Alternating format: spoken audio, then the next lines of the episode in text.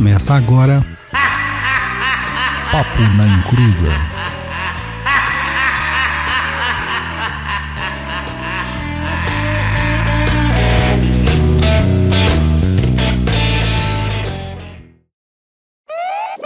Atenção, o Ministério da Macumba informa. Este programa não é indicado para menores de 18 anos. Pode conter palavrão, capirotagem e apologia macumba. Não nos responsabilizamos por aquilo que é dito neste programinha.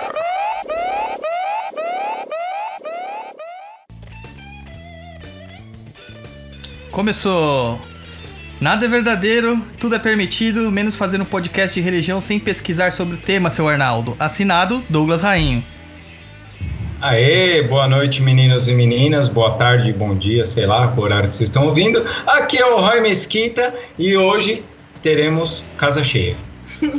Oi, gente, aqui é a Luciana e hoje eu vim aqui para dizer que eu aprendi que eu sou uma pessoa chucra, que eu não deveria estar no programa porque eu não gosto da Umbanda, porque eu dou aula numa plataforma que o pai Dodô não gosta e eu falo palavrão pra caralho e além de tudo, agora mais nova que eu tenho ciúmes do namorinho do Rodrigo e do Douglas. Que isso? É só Ixi, bomba, é só bomba, astralmente. bomba. Olá, pessoal, aqui é o Luiz Guenca e me aguenta hoje que eu tô insuportável. Como eu disse semana passada, meu time voltaria com o quê? Com o título de campeão paulista na mão. Vai, Corinthians! Isso aí, pessoal. Vamos conversar sobre o quê? Magia do caos, mas depois dos recadinhos do Luiz.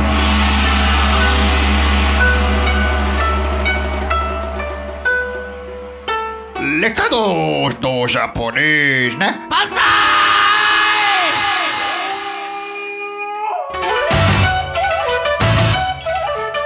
Temos a honra de apresentar essa zona aqui nas ondas, sei lá do que, da internet brasileira. Hoje, nesse programete que promete, olha, até rimou, nesse programete, nesse programete que promete, vamos tentar ou não falar de algo produtivo ou improdutivo.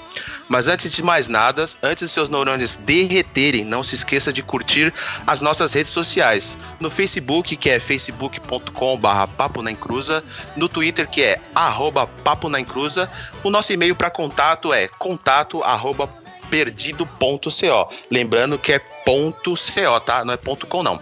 Além disso, se inscreva em nosso canal aqui no YouTube, também lá no Facebook. Assinem o nosso feed em paponaencruza.popbean.com.br feed. E para aqueles que são os nossos apoiadores do Padrim, gente, apoia a gente. Muito obrigado. Lembre-se de tentar tornar o apoiador que você pode vir a concorrer a vários prêmios, inclusive ao nosso Exu Treino do, me- do mês. Em março, nosso Exu Trainee foi o primeiro apoiador na cate- categoria Exu Trainee, o Eduardo Araújo. Obrigado, Eduardo. Obrigado aos, de- aos demais por acreditarem em nosso projeto. E, como prometido, sorteamos o incenso natural feito pela Mametu Luciana. E o ganhador ou a ganhadora, quem que é? Quem será? Quem será? É uma pessoa que tem raivinha, pelo menos tinha, né? Dos apresentadores. Fabiana Ladeira de Carvalho. Parabéns, Fabiana. Mas ela Peraí. não vai ganhar não, cara. Não vai ganhar não. Falando assim, Falou assim? quando foi pra festinha, perdeu. A gente vai botar é fogo no Pela incenso. falta de consideração, não vai ganhar. Ih, caramba. Fica Ih, com os Fabiana, ETs, Fabiana. Fica com os ETs. Fica com os ETs aí em Vargia. Então, se você quer concorrer a prêmios como esse, seja um apoiador a partir de 15 reais lá no Padrim. Você já participa dos nossos sorteios. Então é isso aí. Um beijo de luz para todos e segue o jogo.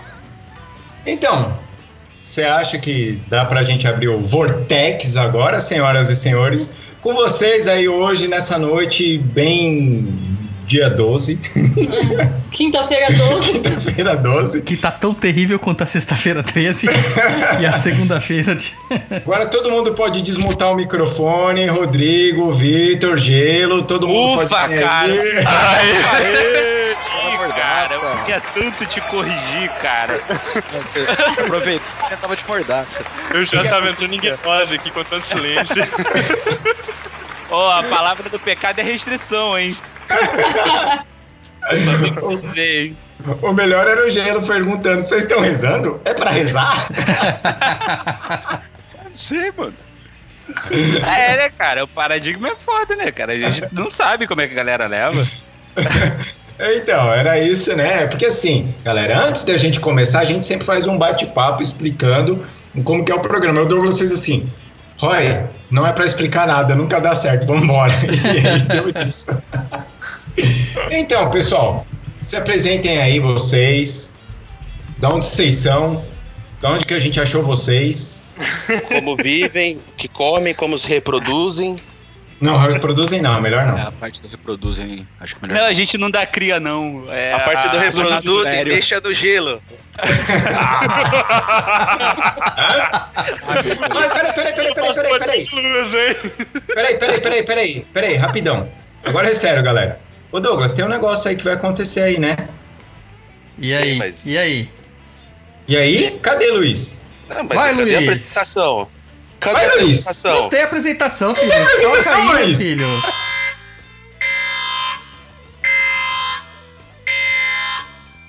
Então vamos lá, para tudo, para, para que agora tem uma situação que vai ocorrer neste exato momento que é o quiz do seu Encruza. é o quiz do seu Encruza para os convidados. A gente copia um pouquinho, sabe? Entendeu como que funciona? Inspiração criativa. Ó, e, e- e é o seguinte, quem errar tem castigo, hein? Legal, Tem legal. castigo. Vamos Ainda lá. bem que ninguém sabe meu nome todo. O castigo pior seria. Ó, vamos Mas lá. o Roy sabe pergunta. desenhar. Aguenta não, Victor. Primeira pergunta. Quem nesse programa é tido como corregedor da Umbanda? Alternativa A, Luciana. Alternativa B, Roy Mesquita. Alternativa C, Seu Encruza. Alternativa D, Douglas. E alternativa E, eu, Luiz. Caraca.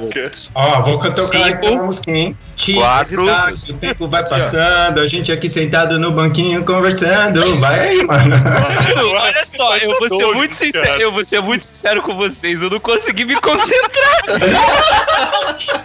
Ó, aqui não é Luciano Huck, não, que vai ficar Depois que eu repetindo, não. ouvi o segundo Ó. nome, eu já não sabia mais quem eram as outras pessoas, cara. Ô, ô, Eu arrisco é que só olhar no Douglas. Aí, ó, Eu tá também. Já, já falou. Eu também acho que é Douglas. Eu acho Ô, que é o Victor. Douglas, cara. Por que será que é o Douglas? Vocês têm alguma opinião formada por isso? Assim, eu, eu, eu, eu não sei, mas assim, eu ouvi algumas polêmicas envolvendo Não é recentemente. assim, eu não gosto de acusar ninguém, não. Eu não gosto de acusar ninguém, não, sabe? Porque vento que venta lá, venta cá, né? Mas assim, o que eu ouvi dizer por aí é que esse menino Douglas, ele é, ele é um pouco ousado nas palavras. Ele O Douglas gosta é de. tipo o nosso Vitor, saca? Arranjo treta até quando não poética. colar. De um ponto de vista poético, é, é- é- dá pra ser. Lembra, né? E aí, Luiz, tá É, certo? Resposta certa. Aê! Pass- passaram, hein? Passaram pela Essa foi primeira. mais fácil. Essa foi mais fácil. Beleza, vamos pra, Essa pra tá fresca. pergunta número 2. Quem é a pessoa que vive em cima do muro? Conhecido como isentão. Ô, só. é só você ler os nomes no Skype que não seja o Gelo, o Rodrigo e você. Não, o seu Encruza não está no Skype. Ele está em pensamento. Está nos nossos corações. Sim. Ele é uma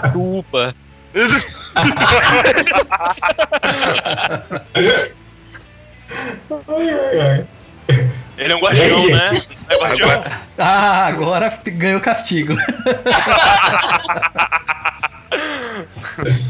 E aí, quem, gente? quem, É o quem é o isentão. do programa? Ou a isentona, né? É. É, Cara, não, não. Não. Deixa eu ver aqui.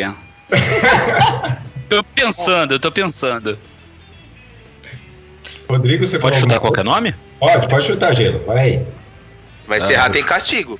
Ah, então demorou.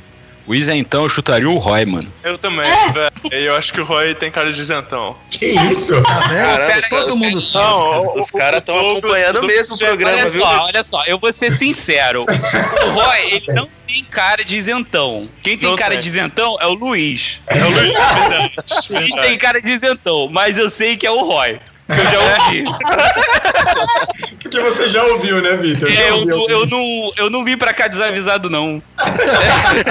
Ele Ô, estudou, pessoa- estudou. Eles estão eles estão ouvindo mesmo os episódios, hein? Não estão Então. perdendo. Eu não eu estudo a pauta do meu podcast, agora nos outros eu, eu esforço. Vamos lá para a terceira pergunta. Quem é que gostaria de se mudar para a França, É o Roy mesmo? aceitando... É o Roy. Resposta certa, é o Roy. É, Coisas do Douglas, isso aí. terceira pergunta. Quem é que gostaria de se mudar para a França, aceitando até ser chefe de croissants malignos? Nossa. Se botou maligno no meio, é a Lu, com certeza.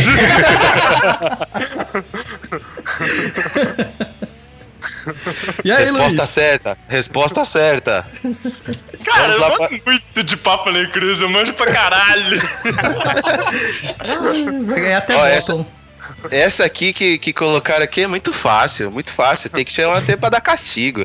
Ó, quem da equipe tem dons proféticos? Aquele que prevê o futuro. Ah, é isso. Clubista pra caralho essa aí.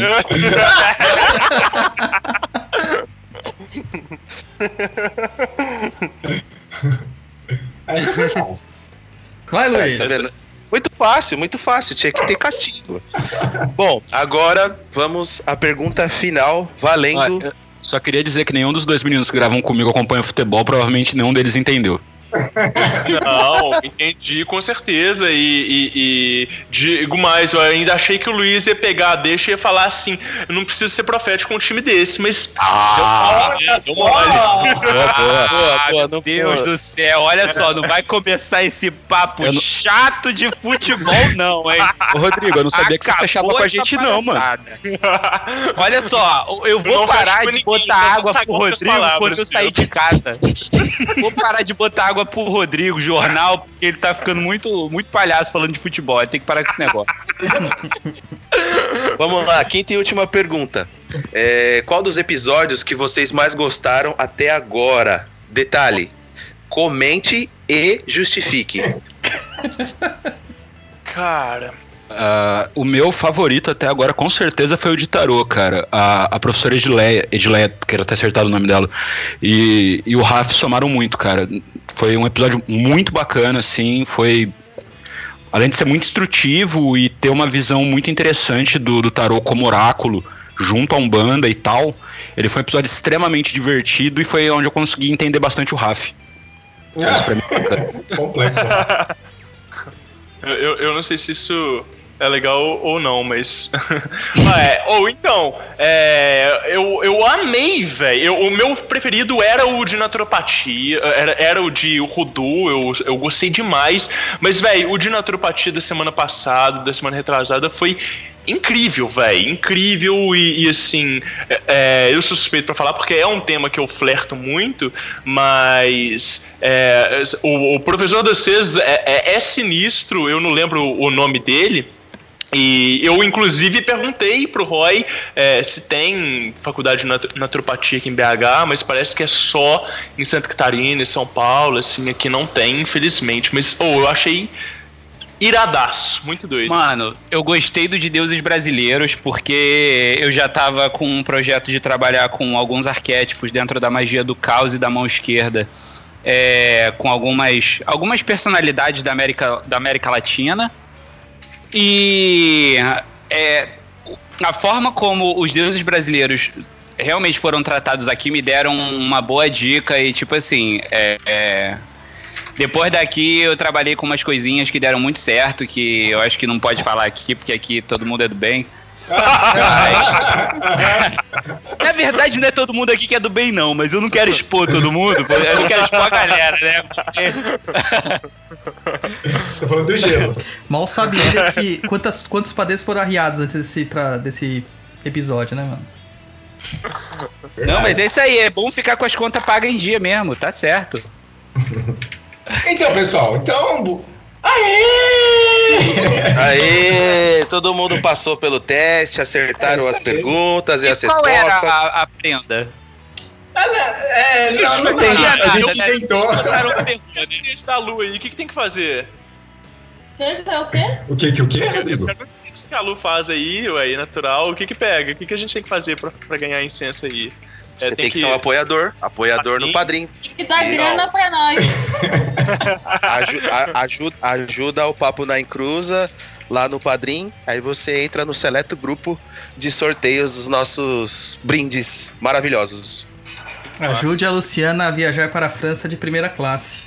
É, sim, sim, sim. Tio Luiz, tio Luiz, Oi. quem não tem dinheiro pode pedir bolsa? Não, não tem- não- não- não- não temos bolsa. Ah, Que merda. Então, pessoal, agora que a gente terminou já essa pataquada toda aqui. E aí, galera, vocês fazem parte do Vortex, não é isso mesmo? Ah, meu Deus! Não é isso aí ou não? Já é melhor não. Cara, a gente vai ter que botar um acento agudo no O mesmo por causa de vocês? Eu Não não é acredito. Vortex. É Vortex. Mas a gente fala errado pra zoar. Eu jurava que era, que era Wanderson. Vamos adotar isso, chamar o Roy Anderson o resto do episódio? Vamos. eu tô zoando, Vitor. É Vortex, eu sei como fala. Não, tudo Vortex, bem. Então, galera, então. E aí? Então, se a gente vai começar a falar de uma coisa e tal, depois, depois vocês falam do programa de vocês. Legal. E o que, que é a Cosmetic, galera, pra vocês aí? O que, que vocês podem trazer aí pra gente? Que a, a galera pergunta bastante é, no, nos papos da gente ali, né? na- no, no grupo, perguntando o que, que é Cosmetic, como que rola, como que não rola. Tal. E vocês, cara, vocês têm um programa que vocês falam disso, né? Então acho que nada mais justo que chamar vocês pra trocar uma ideia sobre esse assunto. Só que Cara. não pode ficar mudo agora, né? Cinco minutinhos sem, sem perder a amizade? Porque eu acho que a gente vai ter que cair na porrada Vai aqui dar. sem. O Vai trecho. lá, então, começa aí, começa aí. Cara, não, na verdade eu acho que o meu é o que menos vai dar briga, que a magia do caos, na verdade, eu acho que é um, um- um paradigma que leva em conta a crença como ferramenta a partir de muitas teses, principalmente baseadas nos, talvez, nos oito circuitos de consciência do Timothy Leary, que foi mais tarde trabalhado também pelo Robert Anton Wilson, e ele conta com uma, uma organização como se fosse uma árvore da vida, mas na, na verdade voltada completamente para a consciência humana, onde você vai rompendo certos elos com a realidade consensual que, e você vai reprogramando a sua a sua mente para conseguir alguns objetivos. Aí no caso a magia do caos ela se apega muito com essa parte da crença como ferramenta, onde a gente consegue flexibilizar bem os paradigmas para poder trabalhar com eles da melhor forma possível, enquadrando tudo no objetivo mais apropriado. O que, que vocês acham? É, eu vou pegar do que o Victor falou, ah, começando essa parte da ferramenta. Eu já, já, já começar a treta aqui, né? A gente é brigar na casa dos outros. Eu não vejo tanto o impacto do, dos oito circuitos de consciência, não. Eu vejo mais o retorno à magia primordial. Eu vou me recusar a usar o termo ancestral, que é a magia, a magia mais básica, que é basicamente os estados de consciência. Tudo bem, vai passar por oito circuitos, eu sei. Mas é diferente. Que é você ter um retorno ao que os primeiros xamãs faziam que era você conseguir ter uma outra relação com a vida, uma parada quase meio animista. Só que a gente não faz isso através de, ah, aspas, um contato religioso, a gente faz isso através de utilidade. Então, antes de mais nada, a magia do caos é uma ferramenta que tem que ser divertida e ela tem que ter resultados. Então, ela é uma utilidade na mão do operador. É, alguns Nossa, adolescentes acham bem divertido mesmo, viu? Pois é, mais mano. Eu também. ia puxar na esse mão. lado. Eu ia puxar pra esse lado. De que, no sentido de que. É, a- a magia do caos ela é muito mal falada porque ela é dita como né, é, é um instrumento é, é, muito simplório, uma Principiante. simplificação, é uma simplificação da magia é, e que permite inconsequências de todos, de, de todos os níveis. É, então, assim, se a gente vai definir magia do caos é, é, na linguagem né, do, do, do, magista cerimonial e das pessoas que estudam magia e outras religiões, é, elas vão dizer que é uma escatologia, saca? Uma escatologia sagrada. É, é, é o uso de, do, da, da, da punheta como é, um artifício para você conseguir entrar em estado de gnose, é, é a utilização de técnicas básicas e etc e tal. Só que no final das contas, é, a, gente, a gente vai chegar num conceito de que é, não existem técnicas próprias da magia do caos justamente porque ela não é um sistema, mas sim um metasistema. Né? Ela, é, ela, é um, ela é um sistema no sentido de que ela é uma estrutura de, de crenças que te permite adotar crenças diferentes para conseguir chegar nos seus, nos seus resultados. É, então é isso que o Vitor falou. É crença como ferramenta no sentido de que você pode é, adotar é, outras crenças que não fazem parte de um paradigma comum, de uma religião, de um sistema de magia, de algum dogma, é, para conseguir estruturar um, um sistema mais é, pessoal, né? Então a magia do caos é a personalização da magia, tá? É, é, uma vez, quando, numa conversa com Douglas, a gente cai nessa questão, foi mais ou menos o que o Gelo falou. É, daquele negócio um pouco da folk magic, né? De você trazer mais pro. Não vou falar ancestral também, mas aquela magia folclórica, né? Como se fosse um, um benzimento, mais ou menos, né? Hum, Porque assim. A, a, a, magia do caos. Cara, é, você trabalha com a ferramenta que você tem, não é verdade? Isso. Você então, trabalha com. Gente. Diga lá, Vitor. É, não, é, é, só pra, tipo, deixar uma parada mais, mais é, aberta assim, é que, tipo assim, aqui no Brasil, como a gente tem já essa, essa característica mais religiosa, a visão da magia do caos, ela acabou sendo embebida como se fosse um, um kardecismo, entendeu? Sim. Que é embebido isso. no catolicismo. Então, aqui realmente ela é mais vista como esse ponto de vista que o Gelo falou, e como você tá trazendo de folk magic, uma parada mais ancestral.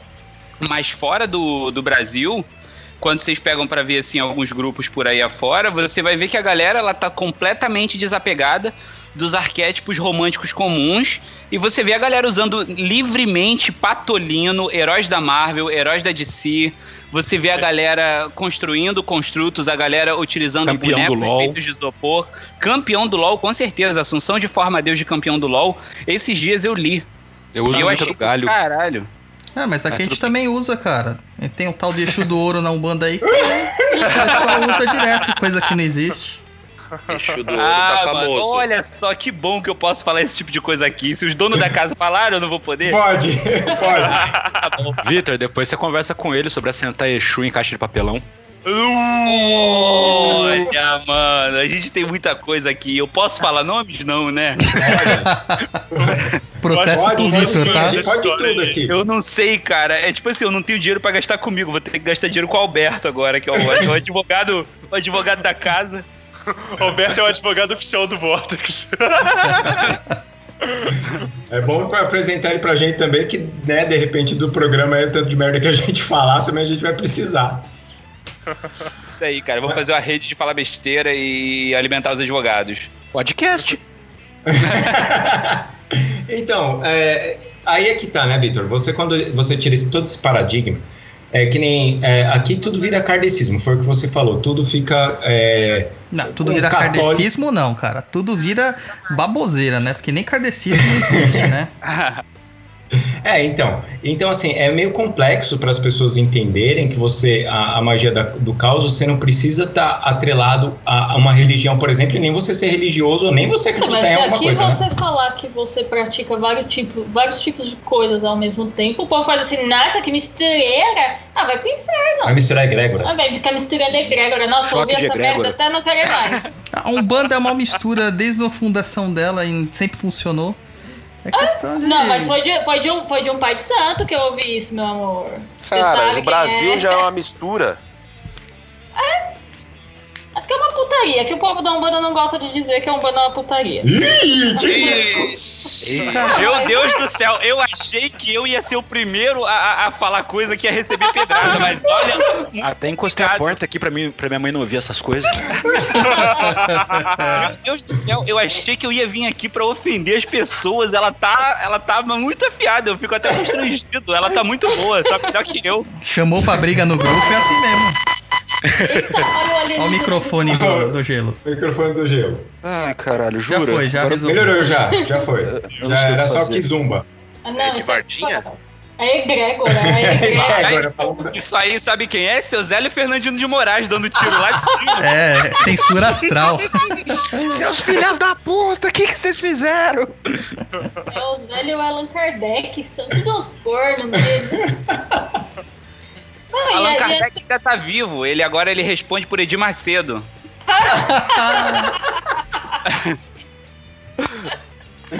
ok. Continua, Lu. Então, mas, e as pessoas elas já ficam chocadas. Teve uma vez um comentário de um, um cara chegou até a comentar isso pra gente no Papo da Intrusa, no, no Papo da Intrusa do celular assim. A gente tava comentando sobre vários tipos de, de coisas, a gente falou de taoísmo, a gente falou de, de tudo, uma, uma zorra. O cara, nossa, que mistureira, hein? Você mistura isso com aquilo. Mas, meu bem, trouxa é você que se limita. Boa, Boa. legal. Perfeito, perfeito. Pra mim, eu quero. O que funcionar, pra mim, eu tô usando. Como uma vez me disse uma amiga sabiamente: se eu acendo vela pra Deus, pro diabo, pra mim o que importa é quem me der resultado. Isso aí. Até rima. Essa é a amiga dela é a Germânia, né? Não, não é, mas é uma pessoa que pensa bem parecido, assim. Eu gosto disso. Mas, gente, é, eu, eu tive, desde, desde sempre que eu tive contato com Umbanda, eu sempre vi, assim, é, é, é uma religião de cunho magístico, né? É, e, e que permite muito, é, assim, lógico, lógico, de terreiro para terreiro, de casa para casa, de dirigente para dirigente. É, mas que, que permite é, experimentar muitas novas coisas, né? Coisas diferentes. É, eu, eu lembro que no lugar que, que eu trabalhei um tempo, eu trabalhei assim um ano num terreiro no- na área holística, é, com reiki e tudo, e é, os médiums lá que não incorporavam, que não davam passagem, eles estavam sempre é, buscando é, se desenvolver e, e experimentar novas técnicas, né? E assim, na medida do possível. Meu. Deus do céu, alguém dá um tiro no gelo. Ele desconectou. Mas, mas assim, na medida do possível, as pessoas elas, elas estavam abertas a experimentar coisas novas, né? É, então, assim, nunca levei magia do caos pra dentro do terreiro. Mas hoje é, eu dou cursos né, de espiritualidade diversa e tal. Eu vejo esse movimento. O gelo Logo, é logo. tipo aquele. O gelo é tipo aquele filho escroto que em casa é educado e na casa dos outros ele, ele faz merda. Ele tá com a Caga na sala. Caraca, o gelo ele espera, ele tá fora de casa, ele tá na casa dos outros pra fazer vergonha. Meu Deus do céu. Meu editor. Como está agora? Tá bom. Agora tá, agora tá perfeito. Tá, vou tentar Tá ficar bom, imóvel. Peço desculpas a todo mundo. Deita no chão, gelo. Não, eu não troquei o jornal da cela hoje. Mas, mas vocês acham que isso procede, assim, de, dessa liberdade que a Umbanda oferece, ou não? Ou não tem nada a ver, ou foi um- uma impressão que eu tive é, e que tem muito terreiro fundamentalista por aí? Tem, cara, tem, tem terreiro de tudo, né? Que é a Umbanda Amazona mesmo. Então, se Ah. você for pegar a Umbanda como ela era praticada no começo, é, nada do que a gente faz de Umbanda hoje seria aceito. Então, ela é, uma, é- ela é uma religião que acaba sendo inclusivista, você acaba incluindo bastante coisas, mas ainda segue uma certa métrica ali, né? Não adianta fazer Aham. que nem a gente tá vendo por aí, é, uns absurdos que a gente vê por aí, linha de palhaço, linha de circo, linha de caminhoneiro, Aham, aham. essas maluquices. Cara, mas samurai. é, olha só, é, agora eu vou, ser, eu vou ser o defensor dessa galera esquizotérica, porque no começo eu lembro de uma época em que eu vi, eu cheguei a ver altar com imagem de alienígena. Ah, mas aí, depois, eu convivendo com o Rodrigo, né? Foda, não tem como você não conhecer essas bizarrices. Aí, tipo assim, é, eu comecei a ver essa. Eu comecei a ver uma linha do Oriente, que era uma galera que depois, quando eu fui ver, né, historicamente falando, nem era oriental. E eu vi um monte de coisa e tal. Aí depois eu comecei a, a- a focar mais nessa parte psicológica da magia, dessa escola do Ray Sharing e do Robert Anton Wilson. E eu comecei a perceber, cara, que a magia do caos, ela entende que a compreensão semântica e o estado de gnose são a chave para tirar o resultado de qualquer símbolo. Certo. Eu acho que essa é a Perfeito. forma mais, eu acho que essa é a forma mais objetiva da gente conseguir esclarecer para uma pessoa que entende minimamente do nosso vocabulário como funciona. Porque no final das contas, cara, é, é a mesma coisa que a gente tá fazendo quando evoca o tio Patinhas, quando evoca Renato Russo, quando evoca, sei lá, é, um monte, um monte de gente, sabe? Eu acho que Eu queria- no final das contas tá todo mundo errado. Queria colocar um dado aqui, já que vocês são praticantes de Umbanda. No, eu sou pesquisador de religiões e tal, e no encontro com outros pesquisadores, a menina que trabalha na Venezuela trouxe um dado que o Chaves, Hugo Chaves e o Simão Bolívar já são encontrados em lojinhas esotéricas como tipo estatuetinhas de entidades que eles estão cultuando lá. Mano, eu tenho uma camisa de santo do Pablo Escobar. Ah, mas lá na- no México é muito comum isso, né? O Jesus Malverde lá, ele é uma deidade do narcotráfico. Salve Malverde. Entendeu? Então, O, o, o Vitor cultua ele. Uhum. Eu, eu cultuo, ele, ele tá aqui no meu altar, aqui atrás. Tá É, aqui. é a mesma parada. A- a- na Umbanda mesmo, a gente tem vários santos é, populares. Tem o, o próprio Padrinho Cícero lá, né? O Padrinho Cício. Ele é um santo popular. A gente encontra... ah, Ele tá na Umbanda também, a galera da Umbanda usa ele? Aqui no Sudeste é mais difícil, né, cara? Mas pra, lá no pro Nordeste, né, nas religiões de encantaria, ou na Barbassoeira lá, que tem já uma pegada um pouquinho misturada, que às vezes eles chamam de Umbanda lá também, aí eles cultuam, cultuam bastante. Os cangaceiros são cultuados como, como heróis populares e não tem nada a ver dentro da- das ideias de Umbanda, é totalmente diferente. Então, tem, tem, tem essa questão. Até a linha do Oriente mesmo que você citou. Apesar que a linha do Oriente ela faz parte desde a da, da origem daquilo que via, viria a ser Umbanda, né? E o Oriente, pro, pra galera daquela época, é tudo aquilo que era fora do Brasil, entendeu? Hum, Bom saber, que legal. Ah, agora, com conceitos históricos, eu estou começando a entender até essa galera. Muito obrigado. É a porra da Menos uma pessoa, menos um tipo de gente pra. É verdade. É tudo que ficava ao oriente do Brasil. É, não só Oriente, porque, por exemplo, tinha os Caraíbas, Caraíba, linha de Caraíba. Linha de Caraíba é todos aqueles indígenas que não participavam da, de certa sociedade no Brasil. Então, é, civilizações indígenas mais avançadas, entre aspas, bem entre aspas mesmo, né? Que nem os Incas, Maias e Aztecas, eles têm entrada na linha de Umbanda de, do Oriente. O, todas as outras religiões indígenas que não faziam parte dessas daí e das, das indígenas do Brasil eram tidas como caraíbas. Então é, é o estrangeiro, entendeu? Nossa, que interessante. Ai, gente, vendo? vamos sentar junto no recreio, vamos conversar. É, meu. com outros. O que, que a gente Caraca. tá fazendo aqui? Esse é o pai Dodô. Pai Dodô. Meu eterno crush. Assim, namoradinha do Rodrigo. Namoradinha não, né? Namoradinha? Ô, louco. Cara, a gente pode ter um relacionamento assim, pansexual, mas ainda tem o gênero masculino, né? Ah, não tem não, Douglas. Para com isso, se liberta. Gênero, espírito não tem gênero. É, a, gente só, a gente só faz as coisas no astral, né, Roy? Então tá bom. É, tá É, lá no castelo de cristal do seis. Nossa. Só falta a xirra lá, né? É que vai ser o quê, né? Não posso falar, senão eu vou ser processado. Meu Deus do céu, esse podcast é muito bom, cara. Vitor, aqui você entrou na casa, você pode abrir a geladeira, tá? Não tem problema não. Caraca, cara. Só não falar encontrar antes. cerveja gelada lá. Porque a Luciana já tomou tudo. Bom, a gente já falou então um pouquinho do que, que é a magia do caos, certo?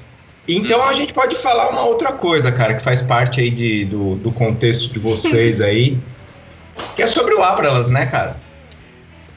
Lá, A ela- tupa. Ah, A tupa maligna. A culpa é de vocês, né? Ou então, velho, eu fiquei pensando muito, muito nisso, que a gente ia acabar caindo nesse tema mesmo. É...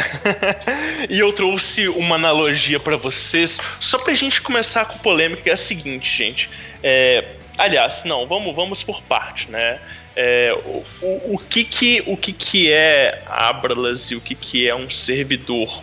É, um servidor é, é uma das técnicas que foi, é, foi aprimorada pela magia do caos, né? Foi apropriada e depois aprimorada, que é a criação de uma, é, é uma a, a gente pega uma parte da consciência do magista, da pessoa, é, e programa ela para que ela realize uma determinada função. É, ou dentro de um tempo e espaço, ou se você não quiser de determinar tempo, é, que ela atue é, naquela situação. Então, por exemplo, é, um exemplo pessoal.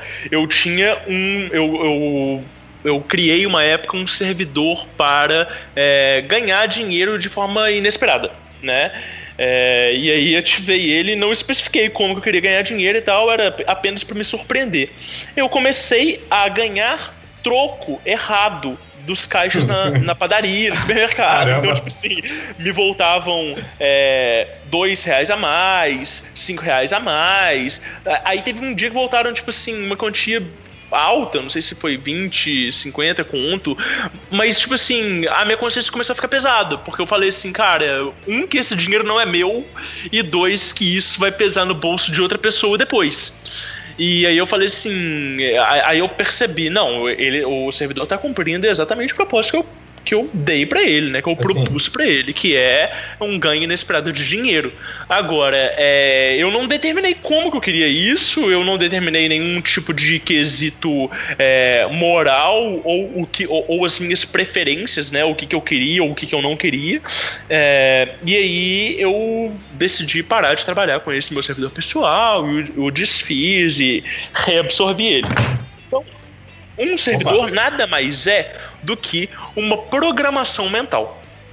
Só que é, quando a gente tem uma programação mental que ela é, ela, ela é capaz de, de contemplar a vontade de muitas pessoas, né, é, de, de, um coletivo e ela vai ganhando mais força e mais gente vai ativando ela e tem mais energia e aí você começa a trabalhar com culto com ela, é, não é que o servidor cria vida, tá? É o que eu estava falando hoje mais cedo. É, não existe algo criar vida por si próprio. Assim, dentro, dentro da forma como eu entendo as coisas, a única, a única é, força é, primordial que é capaz de conferir vida para, para outros seres seria Deus, tá? Então seria esse, esse, essa esse princípio criativo.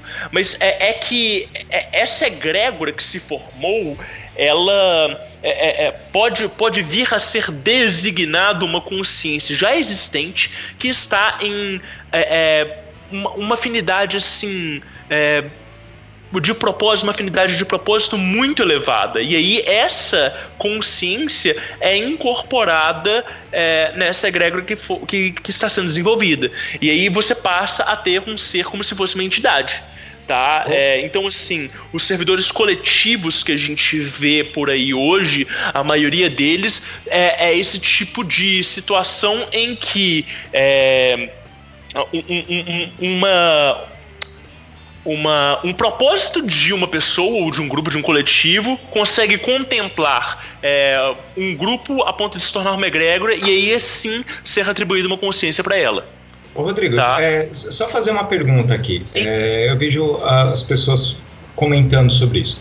Por exemplo, uh, no, no, catolicismo, no, no bandismo, é, fala se vai pedir para o orixá, vai pedir para a entidade, com seu merecimento, isso vai ter o retorno. Uhum. É, é com, na questão do. Não vou falar do Abralas, tá? Vou falar do, de, de servidor. Uhum. É, meio que você, você pula essa etapa ou não? Continua também com seu merecimento ou não? Então, é, não, não, não falamos, não tratamos de merecimento dentro Sim. da magia do caos em geral, tá? Uhum. Mas, é, assim, é, é dependendo do seu paradigma regente, e, e, como a gente está falando de magia do caos, a gente tem que falar muito de paradigma, porque é, a, gente, a gente está falando né, da, das regras que regem é, o microcosmo de cada pessoa. É, mas assim, é, independente que você tenha uma puta energia pessoal, uma capacidade de magnetismo muito elevado.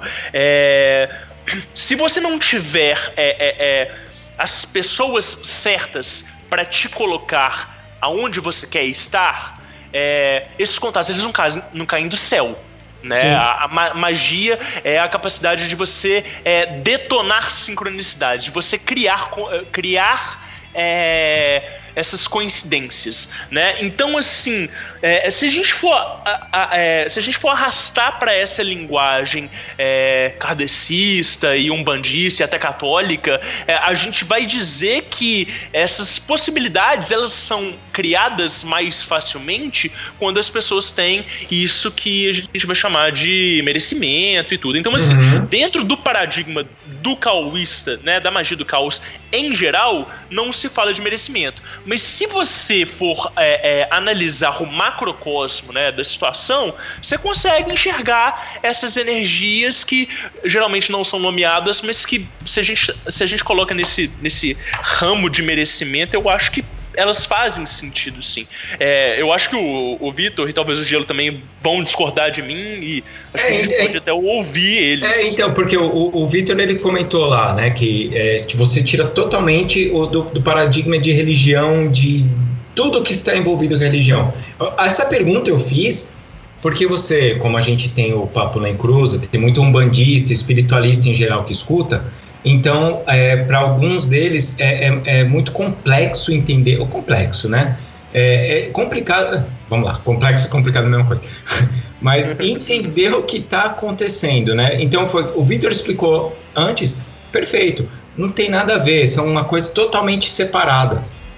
Aham. Né? Então, é porque normalmente é, o, o religioso, né, quem escuta o, o, nosso programa, ele tem aquele negócio de, ai, eu não vou fazer mal para o meu. Vamos lá, vou dar um exemplo, hein?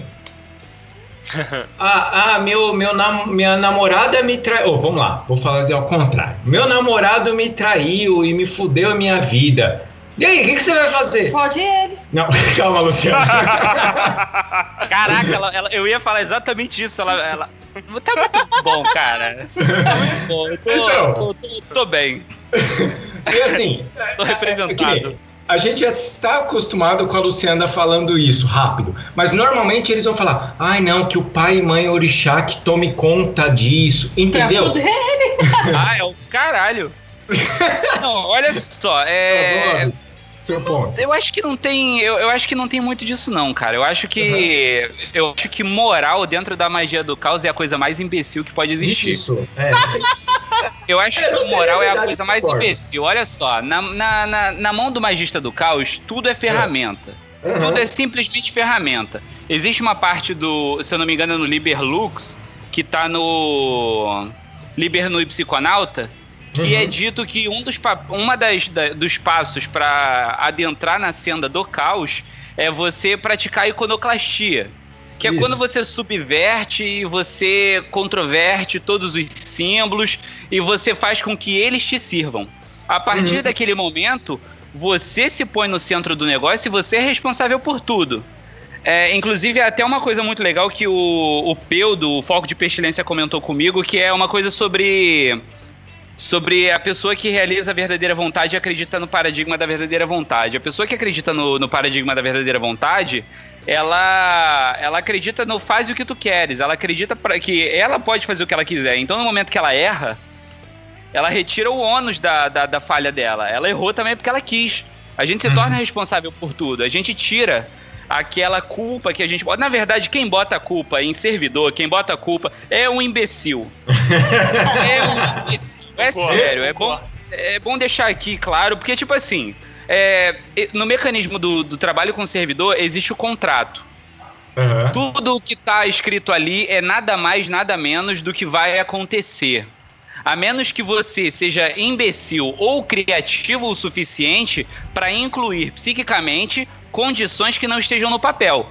Mas se você preza pela sua saúde, é bem provável que você, quando estiver fazendo a ativação de um servidor, de uma forma de Deus ou qualquer coisa, você vai ler todo o contrato. Eu nunca vi ninguém que compra alguma coisa que pode dar algum problema não ler contrato. É o mínimo, né? Entendeu? É o mínimo, é uma questão de compreensão básica. Uma pessoa dessa não podia estar nem usando um computador.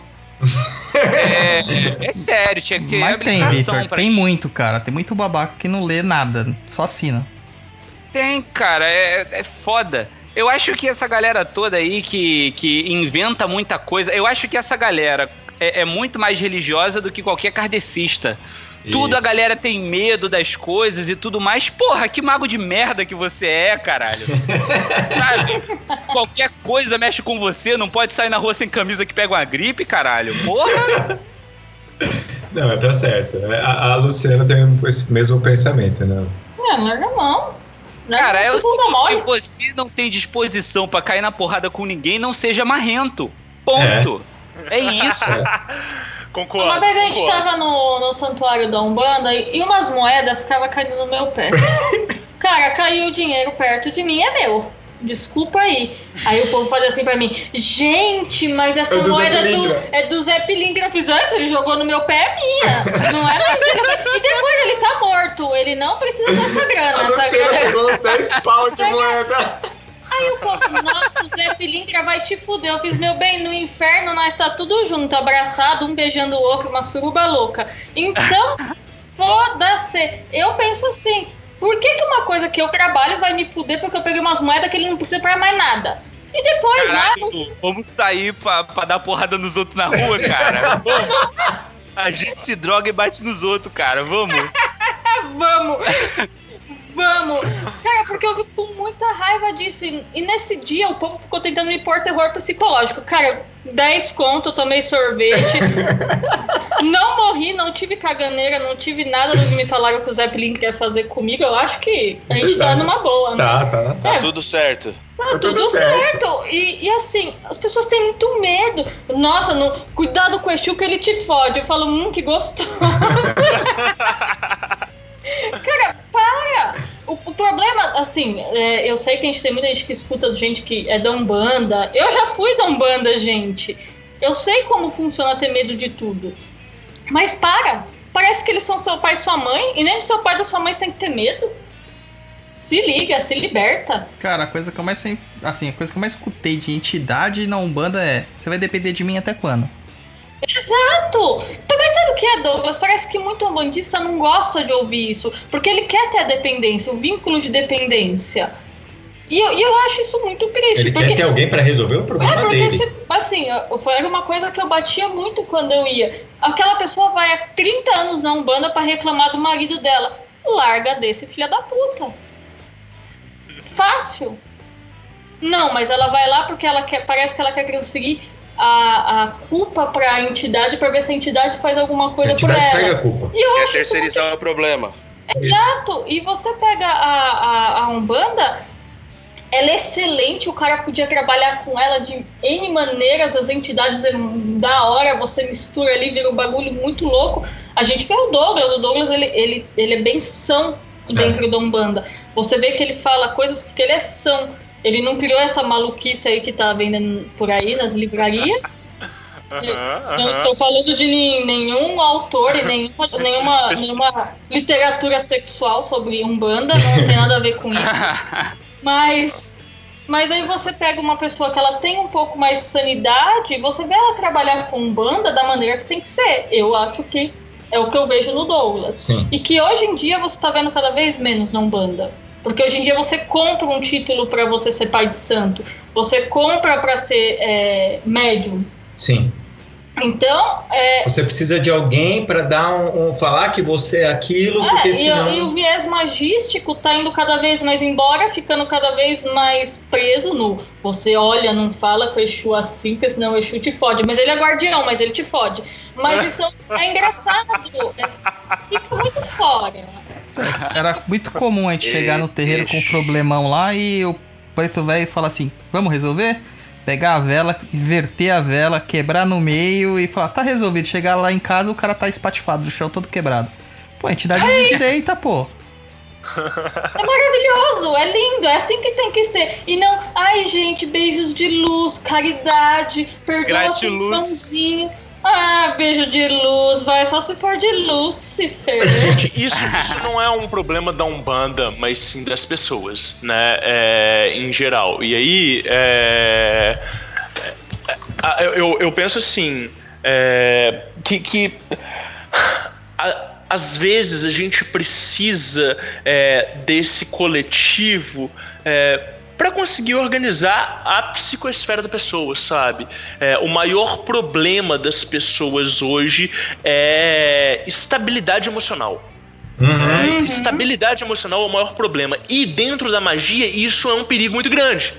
Né? Então, assim, ah, uma, uma das coisas que eu, o Vitor e Gilo mais discutimos, tanto no podcast quanto em off, é, é, o perigo de se ensinar determinadas técnicas ou, determinados, é, é, ou determinadas meditações Agora? que vão. Sim. Oi, Gê, É, você voltou. que, que Beleza. vão, que vão é, desequilibrar ou desestabilizar o- o- o- a, a- a psique de uma pessoa que já não é estável, né? Então, assim, eu penso que é, é, é, é, essa, essa, essas restrições dos grupos e principalmente eu enxergo isso como um papel da religião e não da magia é, é, ele vem justamente para fazer com que a pessoa é, passe por essa fase de desenvolvimento. É o átrio de qualquer ordem iniciática.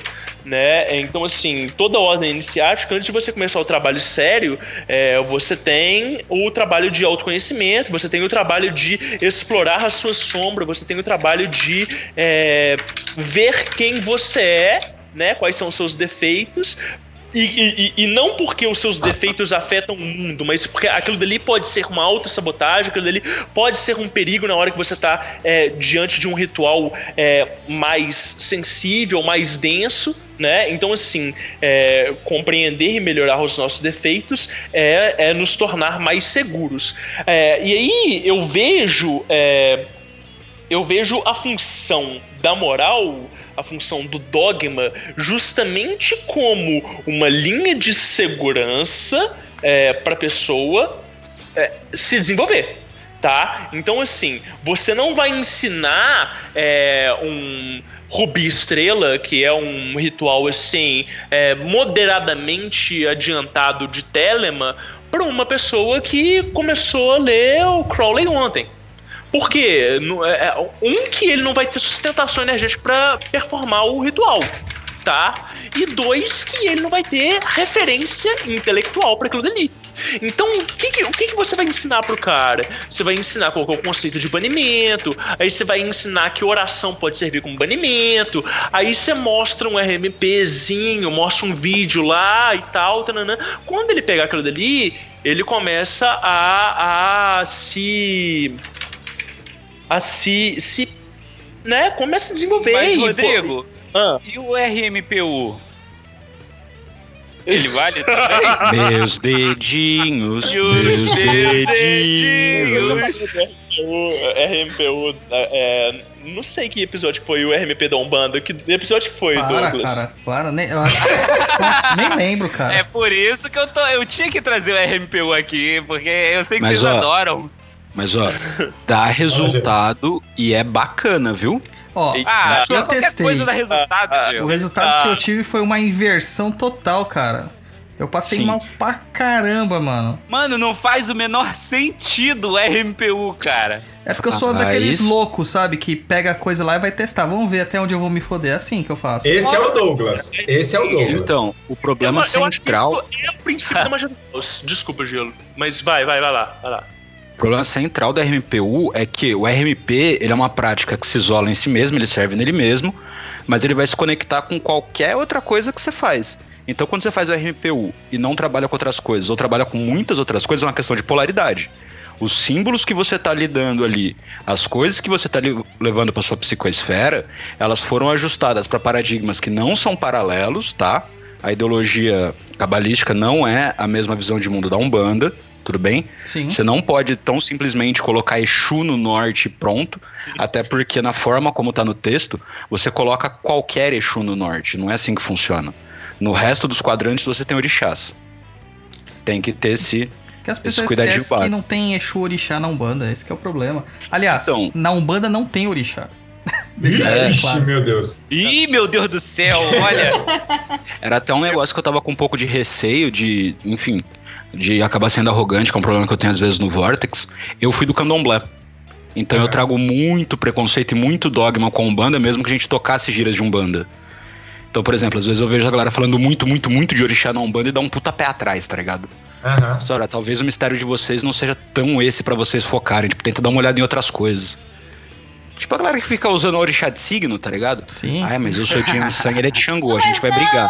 Não, filha, se a corintiana é palmeirense, claro que vocês vão brigar. É, mas isso aí foi, isso aí foi uma invasão, cara. Invasão Yorubá em 1940, com aqueles congressos de pa- patifaria lá que definiram que a Umbanda era indiana, mas cultuava orixá. Então você já vê que tá tudo errado, né? Eu já Não vi tinha esse dado. Bacana. Cara, gente, eu não conheço isso não. Se vocês tiverem isso aí pra me passar, Tem, tem. eu sempre gosto de ter base pra congressos. falar que os outros estão falando besteira. A, a Umbanda usa do. Mais ou menos da, da representatividade, da, da teologia, teogonia, sei lá como queira dar o nome, dos povos bantus. Que eles viam os inquices não como entidades, mas como forças naturais. Uhum, Não da uhum. natureza especificamente, mas que significava qualquer coisa, né? O, o inquice da dor no dedão. Tinha uma força pra isso. E Pô, é exatamente então como os camis, que existe até o kami Sim, da dor de barriga. É, exatamente. E o, pra você ter uma ideia, pra, pra Exu, né? Fazer um paralelo com Exu Yorubá, né? O, o Nagô, tem quatro ou cinco entidades parecidas com Exu. Mas a principal delas é, uma, é a Pambuindila, que é o, é o, o Pambuindila, que é homem, é, é masculino, princípio masculino, que virou no Brasil Pombogira, né? Aí você vê já a bagunça que fizeram. Só que em 40. Na 40 época que eu estudei maluquice. história, cara, eu tinha lido num livro que o arquétipo da pombogira veio de uma pessoa da família real. Veio de uma mulher da família real. É, na verdade, isso aí é da Maria Padilha, que era uma consorte do rei de Castela.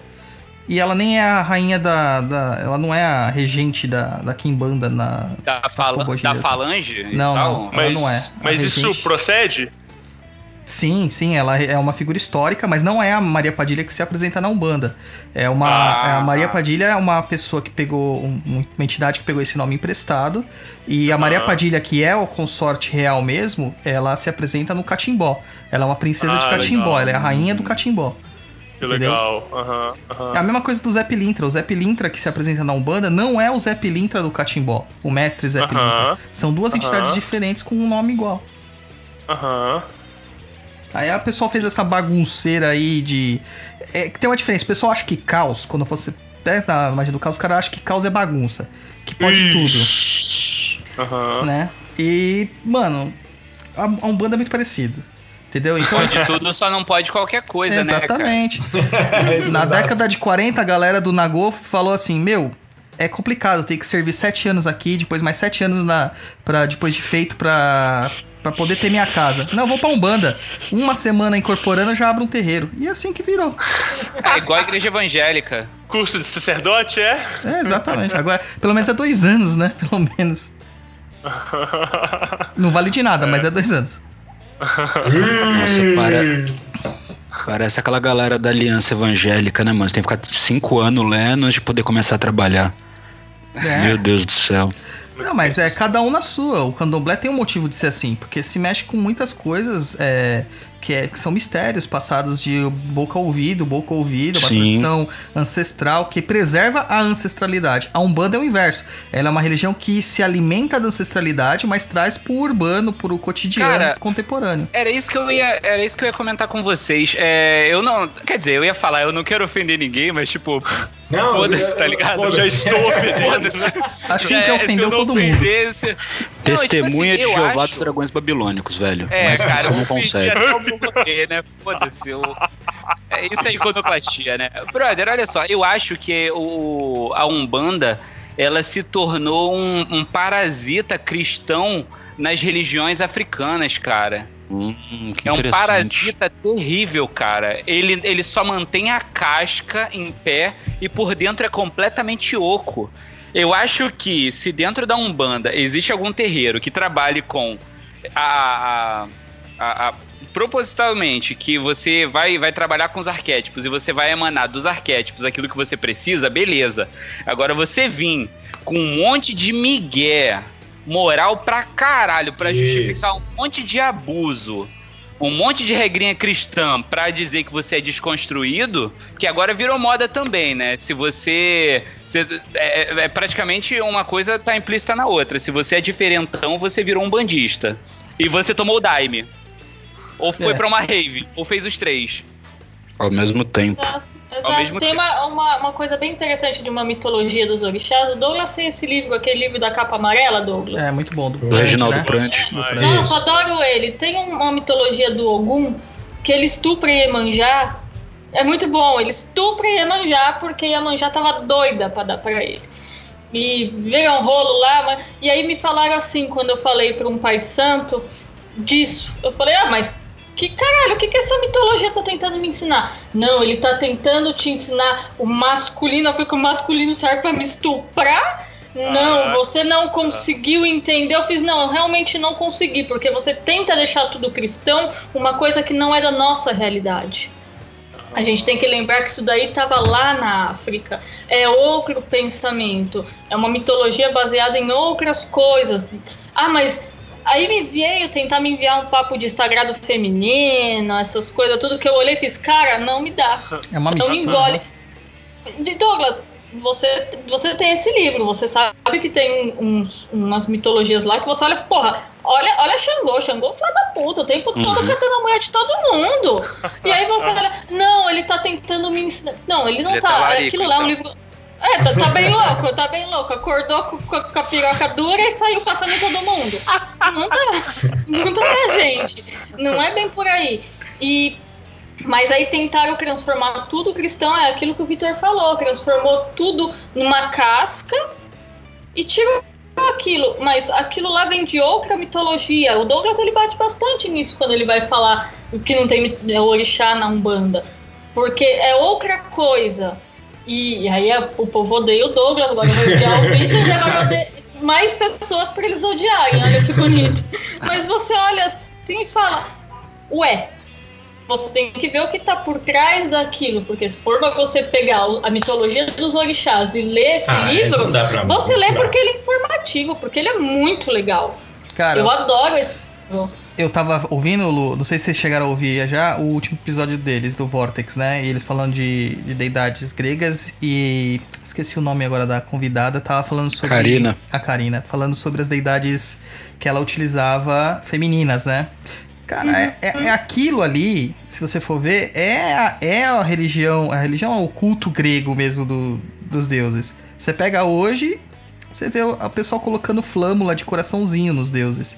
Entendeu? A mesma coisa aconteceu na Umbanda com os orixás. E a mesma coisa aconteceu com os santos católicos, porque todos os santos são filha da puta. Entendeu? Você não encontra um ali que é bonzinho. Não. Então, é, quando fala assim a questão da cristã da Umbanda, Umbanda carrega um preconceito cristão. Porque a maior parte das pessoas eram católicas. Tá? Mas a- o, o negócio é o popularzão. Quantas mulheres que a gente vê por aí que faz simpatia pra amarrar marido com pepino no, no Ah, refrigerador? o, o coitado do, do, do, do Santo Antônio afogado. Então, então é tudo, é, Tortura no santo. tudo funciona. E Vou contar um Deus, detalhe. Deus não tá nem aí pra gente. Vou contar detalhe de Exato. macumba. Detalhe de macumba. Fala aí, Luiz. Há um long time ago, né? Quando meu pai tinha uma distribuidora de frutas em São Mateus, Ah. tinha um cara que chamava Eli Correia, que ele falava: Oi, Oi, gente! Eu lembro. É verdade. E Mano, é tinha- muito. Gente, vocês têm que me chamar pra vir aqui mais vezes chapado. E aí ele tinha um lance, parece que no programa dele, que ele passava uma simpatia, vamos se dizer Nossa, assim, isso, né? Tinha, tinha. É, aí o que acontece? O Roy Chegou fazia um dia- todas. Ô, louco. Todas. e aí lembro que um dia, é, como meu pai era atacadista, só vendia de caixa. Meu, logo de manhã veio uma mulher, ó, o senhor, o senhor tem banana da terra pra vender? E banana da terra não é uma banana, vamos dizer assim, comercialmente que vende muito. A gente tinha sim, mas era só sobre encomenda. Aí meu pai falou: não, não tem banana da terra, só sobre encomenda. Meu, foi o dia inteiro mulher perguntando é banana da terra. Aí até que eu falei assim, meu, por que, que todo mundo tá perguntando? Aí a mulher falou, não, é porque saiu uma simpatia no programa do Eli Correia, que é pro marido poder voltar. Eu falei, Caraca. cara, tudo aquilo de mulher que veio aqui tá separado do marido? Eli Correia, o pai da Pop Magic. Total, total. Aí até que até explicou como que era uma, a simpatia, que tinha que pegar, colocar mel no prato, enfim, não lembro direito. Tinha um detalhe aí, colocar o nome do marido dentro da banana. Mas é isso aí, a experiência de... de... Ó, Pra trazer, Eu- pra trazer o banana de Uma volta. coisa que a fe... É. Ó, uma coisa que a magia do caos consegue expor muito bem, um, que é um problema na Umbanda, é tipo assim, vocês já viram esses vídeos pela internet de galera na Umbanda incorporando Maria Padilha? Principal, você só vai ver pai de santo fazendo isso. Ele incorpora Maria Padilha, ele vai pra roda e ele começa a agir como se ele fosse uma prostituta de filme. Aham. É, Vocês já repararam? Aí dança Sim. funk, aí joga o rabo pro alto, aí faz um monte de coisa. Tem pai de santo por aí que eu já ouvi falar que ele vai de saia lá pra dentro do negócio e, e come geral e dá pra todo mundo. Você já ouviu É, falar, não? Que, que é... Eu já vi falando, é. pai de santo fazendo um rolezinho assim pra Então, relevar. eu já vi esse Eita. rolezinho. Então, se vocês repararem, todo pai de santo que faz isso com essas. é- é- são só os pais de santo homem que fazem isso com as mulheres. Você nunca vai ver uma mulher incorporando Maria Padilha e fazendo essa vergonha. Até hoje eu não vi um, um vídeo de nenhuma mulher fazendo essa vergonha que os caras fazem. É. Isso é um problema que nitidamente a magia do caos já fala. Isso aí é o filho da puta enganando geral. Sim. Esse aí, ele, ele tá tentando tendenciar o rolê pra fuder com os outros. É isso. Na verdade, qualquer pessoa que pensar um pouquinho, ele sabe que o cara só tá querendo dar uma trepada, né? Tem um monte de pai de santo que só tá querendo dar uma. Até Inclusive, o cachorro, né, secou o cachorro. Então, Aí é o dono do paradigma que tem que saber. Eu não sei se isso pode ser dito, porque o- aqui é Brasil, né? Aí. aí Como é que é, né? É, eu- eu- vamos voltar um pouco ao assunto agora. Que a gente foi e não voltou mais, que deu, eu entrei com a pergunta lá. Vamos então agora mais pelo Abralas. Tá? Aham. É, o, o Abralas é o seguinte. Um dia estava eu perdido na internet, eu não lembro aonde que eu vi. Eu vi aquele símbolo subindo na minha timeline, eu olhei e falei assim, que porra é essa? Eu fui atrás. 15, e caí no... 15 minutos depois ele começou a mandar spam pra mim. Foi, exato. Caraca. Não, não, não, deixa eu contar. Aí eu entrei e, e vi o, o- Entrei no blog do Rodrigo. Ah, olha, que interessante. Pois é, Aham. explicando tudo o que, que era o Abralas. Aí eu mandei pro Douglas e mandei pra Lu, né? Aham, aham. E, porque assim, eu e a Lu nós trabalhamos no mesmo ambiente, mas como cada um tem seu computador, então eu mandei pra ela e falei, Lu, lê isso. Mandei pro Douglas, Douglas, lê isso. E aí a gente começou a trocar ideia, não sei o que lá. E aí eu olhei pra Luciana e eu fiz assim. Pô, Lu, interessante essa ideia, mas eu, eu tinha ainda aquele pensamento cristão, sabe? Tipo, não, cara, puta, eu não vou fazer isso, né? Sei lá, que pensamento besta assim. A tupa vai te pegar. Isso, não, não, mas nem Tava tinha com isso. medo do vampirismo. Não, não, não, No nem tinha refluxo. isso. Nem tinha Reprogramação jogo. kármica. O, o, é, o- o- na, na época, o Abra elas abria farol. Sabe? Era coisa assim, tipo farol, era caixa de supermercado, era coisa simples. Aí eu falei assim pra Lu, Lu, pô, você já viu esse esquema? Ela fez assim, tô precisando de uma grana. que legal. Aí, é, te juro. Aí eu fiz assim, sério, você vai fazer? Ela falou assim, vou. Eu falei assim, puta, e se der bosta? Ela falou assim, foda-se. Mas- ela, ela falou, foda-se. Eu quero é, é a grana. Se me der a grana, ok. Se me fuder, eu já continuo, já tô aqui. Eu já não tô recebendo. Já tô sem grana Beleza. mesmo, já, já tô sem era. grana, foda-se. Cara, a Luciana catou, ela pegou uma vela amarela e fez lá o, o ritual o mais simples, né? Só chamar três vezes, nem era o que tem hoje. Três vezes, pum! Daqui a pouco a Luciana chega pra mim e fala assim: Caralho, três clientes entraram em contato comigo. Caramba! Mas foi assim, questão de. Já foi muito Foi muito rápido. Foi muito rápido. Aí eu, é, aí eu olhei e. Pô, mas não vai dar refluxo isso aí, não? Não sei o que lá. O Luciano falou: olha, se encher meu bolso, cara, pode dar refluxo que eu quero que se foda. Vamos embora. Aí, puta, eu tava com cagaço. Aí eu cheguei e falei assim: vou fazer também. Coloquei lá, fiz. Pum! Entrou cinco clientes em contato comigo. Eu olhei e fiz. Caramba! É, cara, foi incrível. Foi questão assim de, de 20 minutos. Eu olhei e fiz. Tá, porra, o que que tá acontecendo? que legal, que legal. Aí eu conheci ele assim, mas aí vai falar, pô, aí, ó, o Roy, a Lu fizeram um negócio só pensando na grana. Só é, na galera, grana, só é na isso aí. grana. Eu só trabalho, galera, não é? Ai, porque eu amo a arte. Não, galera, eu trabalho porque eu quero ganhar grana. Até porque ele não sabe desenhar direito, então ele joga É, tudo cu, da, da Luciana. Na verdade, todo mundo trabalha por causa do dinheiro. Quem não trabalha por causa do dinheiro faz caridade. Isso! Eu testei o Abra Cara, olha também. só, se tem um negócio que Ah. eu descobri é que não existe caridade. É, não. Ixi. É, eu vou deixar aqui no ar. Você vai querer entrar nessa na casa dos caridade. outros, Vitor? Não, não existe caridade, não existe. Até o copo d'água sai caro. É verdade. Caralho. Vai ter, vai, vai ter alguém te perguntando depois, lembra aquele copo d'água que eu te dei? É isso aí mesmo.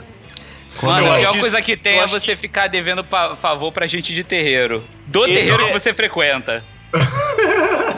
Isso é um paradigma que é hardcore de se sustentar, viu? De que não existe caridade, você nunca vai ganhar nada de graça na vida.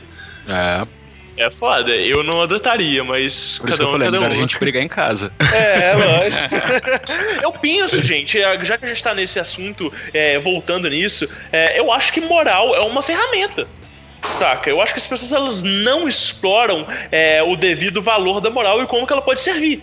Saca? É, é, e, e- e é o que, que amarra um tanto de gente junto, sacou? É o, to, é o que, que dá um tônus para um trabalho. Você não consegue fazer um grupo, um, um- um- é, é- é assim, um grupo magístico bem formulado se você não tiver é, crenças fixas, né? Uma, um, um- um- um paradigma que consiga contemplar a todo mundo. Então existe um existe um livrinho de é científico que ele chama a função do dogma, que ele fala justamente disso. Para que que o dogma serve? Porque a gente está acostumado a quebrar dogma e falar ah, porque é isso isso é, é a visão do- de terceiros imposta e etc e tal. Mas não, o dogma ele tem uma função. Ele tá ali Mas- para servir como elemento congruente. Se você Mas- entra dentro de um círculo de, de trabalho, é, com cada um fazendo uma coisa, é, não sai nada de, dali, né? Mas o que é Rodrigo, bom? olha só. Não, mas espera aí, olha só. É o seguinte. É, quando a moral ela está dentro. Vamos, eu não gosto de usar esse termo, mas vamos falar de vontade. Quando a moral ela está dentro da vontade, quando a moral ela é consciente, quando você utiliza a crença nessa moral como ferramenta, Aham. Aí tudo bem. Agora, quando você faz A, B e C, porque falaram pra fazer A, B e C, sem saber o porquê que você tá fazendo A, B e C, cá entre nós, o que você tá fazendo não é especial. Não é Sim, especial mas nem um pouco. O ponto que eu tentei colocar mais cedo, que eu falei, é, é as pessoas elas precisam de é, é, é, regras para se pautarem. Né? Não existe você começar a fazer magia do caos e fazer um servidor do nada sem você ter experimentado outros, sem você ter um manual é, anterior para utilizar aquilo dali. E, e se você não tiver. é, é, é, e se você tem esse manual, é porque alguém é, já experimentou né, esse paradigma e conseguiu ter sucesso. Então, assim, as pessoas elas se pautam para construir coisas novas em cima da experiência de outras pessoas ou em cima de alguma aventura que elas fazem. Essa que é a função da religião em si, né? Então, assim, quando a gente fala que a Umbanda é uma religião magística, a gente está exagerando né? Ela tem elementos magísticos, mas ela, um, um médium não é um mago. Ela não forma magos por si próprio. Um médium de terreiro que incorpora há 30, 40 anos, se ele não sair para pegar as coisas por conta própria, se ele não aprender com os guias dele, se ele não fizer um esforço ativo, só a prática da religião não, não forma ele como mago. E aí a gente vai entrar justamente nisso. Assim, é, a, a, o, o, o, o magista ele vai ser completamente diferente do médium. Né? E isso é uma coisa que é muito clara pra gente dentro da magia do caos, mas que não é claro para quem tá dentro da Umbanda, quem É tá verdade. trabalhando Sim. no terreiro, né? A gente fala muito disso, do caminho do mago e do caminho do místico, né? E a prática da religião é o caminho místico. Ah, É, eu queria. é, desculpa, gente, eu tô. É é porque eu tô empolgado com o assunto que eu, eu tô Vai interessado. embora, Victor. Vai embora. É, não, é, é tipo assim, aproveitar que tem aqui o gelo, que, que já foi do candomblé, vocês que, que conhecem várias linhas de Umbanda, é, até mesmo o Rodrigo, porque eu nunca tinha, eu nunca conversei isso com o Rodrigo. É, me parece que o médium ele tem muito pouca atividade, né? Ele, ele, ele me parece muito sem vontade própria. É, o santo vem. Primeiro, que ele obedece o, o- pai de santo. Aí o pai de santo manda ele fazer tal coisa. Aí depois o, o orixá manda ele fazer tal coisa. Aí depois o preto velho, porque o preto velho bota um terror fudido. O preto velho fala pra fazer e todo mundo faz. Aí vem o caboclo, que se não fizer, o caboclo vai fuder com a vida. E não sei o que, e faz, e não come, e não sei o que. Eu entendo as, as coisas das restrições alimentares e tudo mais, mas me parece que o médium, ele, ele tá ali, assim. Tá ali de Passando. bobeira. É, ele tá jogando futebol dele de domingo. Ah, esse é o médium moderno, né? Porque o médium ativo da Umbanda não era assim. O médium Então, ativo eu da não, Umbanda. não conheço direito Então, como é esse, a essa me- parte do trabalho. A Umbanda não é mediúnica, a Umbanda é medianímica. Ela trabalha tanto com aspectos anímicos quanto com aspectos mediúnicos. Não tem um médium que consegue é, trabalhar só no mediunismo ali. Isso aí é coisa de espiritismo. Meu É, Deus, eu tô de cócoras. Então, Vai é, falando. a questão é a seguinte: o, o médium padrão, ele vai entrar lá, ele tem passa pelo processo de, de incorporação, de possessão, de transe, de fascínio, é, de obediência, porque ele precisa ter a obediência para ele começar geralmente a, a se centrar. Porque a maior parte dos médios que vão pra Umbanda, eles vão doente, tá ligado? Doente. O cara não tem equilíbrio nenhum, o cara tá todo fudido e ele tem que aprender a se equilibrar de alguma, algum jeito. Então ele tem que aprender a obediência. A partir do momento que ele tem obediência, aí ele começa a aprender outras coisas. Mas de 20 médios de uma casa, dois ou três conseguem passar por essas provas. Que é uma prova dele mesmo, ele, ele põe os obstáculos pra ele mesmo. É cômodo você receber uma entidade, a entidade falar o que tem que fazer e você só obedecer. Você só tá trocando de senhor, entendeu? Você só tá trocando de senhor. E dentro de um terreiro de Umbanda, a, a única pessoa que manda em todos, me manda no sentido de organização, não de que ele, ele te subjuga, é o guia-chefe do Pai de Santo, nem é o Pai de Santo. O Pai de Santo é apenas uma representatividade, é um embaixador. Se- é, Legal. no meu terreiro mesmo já aconteceu várias vezes do guia-chefe falar uma coisa, o Pai de Santo tentar falar outro, o guia-chefe voltar e falar: esqueçam o que ele falou, quem manda aqui sou eu. E é assim que segue, entendeu? Essa coisa do, da ação do médium é, é bem curiosa, porque, por exemplo, ah, salvo engano, o Vitor não teve vivência extensa num terreiro, né? Não, então pensa-se que são, ah, vou usar esse termo, religiões que acontecem só durante a incorporação. Quando na verdade você passa tipo 80% do tempo sem estar incorporado fazendo uma cacetada Exato. de outra coisa, tá ligado? Exato. No candomblé, por exemplo, a gente fazia, vamos supor, vai ter uma festa de Ogum. A incorporação mesmo, ele ia acontecer na festa, no final provavelmente do segundo dia, depois que se passou tipo 48 horas de atividade intensa, dormindo mal pra caralho, tipo trampando pra caralho, fazendo um monte de coisa foda, e aí vai desde quarto de bicho até lavar coisa, até fazer um monte de coisa, que tudo tem função sacramental, e a hora que você vai pra festa, que você vai dançar depois de tudo isso, Mano, é aí que vem o êxtase, é aí que vem a, a relação com o orixá, com o teu corpo, que era uma coisa que eu percebia quando eu visitava terreiros de Umbanda. Ah, a nossa relação no candomblé, ela é pautada pelo corpo e pela sensação. Na Umbanda, pelo menos nas casas que eu tive contato, tenta-se uma sutilização dessa energia que praticamente dispensa o corpo do médium. Tanto que as danças eram coisas tão amenas e bonitinhas que chegavam a ser chata, tá ligado? Você não conseguia se sentir num, num ambiente festivo. Tipo, você tá dançando pra Exu de forma muito contida, parecendo um adolescente de 15 anos com um copo de Guaraná e a cabeça balançando numa festa, tá ligado? não funciona, mano. Sim. Então tem esse lance que eu acho muito louco de como que você vai se con- como você vai entender o, a mediunidade como um elemento de um sistema muito maior, tá ligado? Porque tem coisa que você só vai fazer de forma incorporada e às vezes não é nem você o cara que incorpora, tá ligado? Se você vai olhar o funcionamento de uma casa, boa parte de quem tá ali não incorpora, ou pelo menos não vai incorporar naquele momento. Tem um mundo de coisa acontecendo ao redor daquela entidade que veio pro plano físico, tá ligado? Se tu me coloca um caboclo sozinho em São Paulo, o cara não faz nada, mano. Não, não faz mesmo.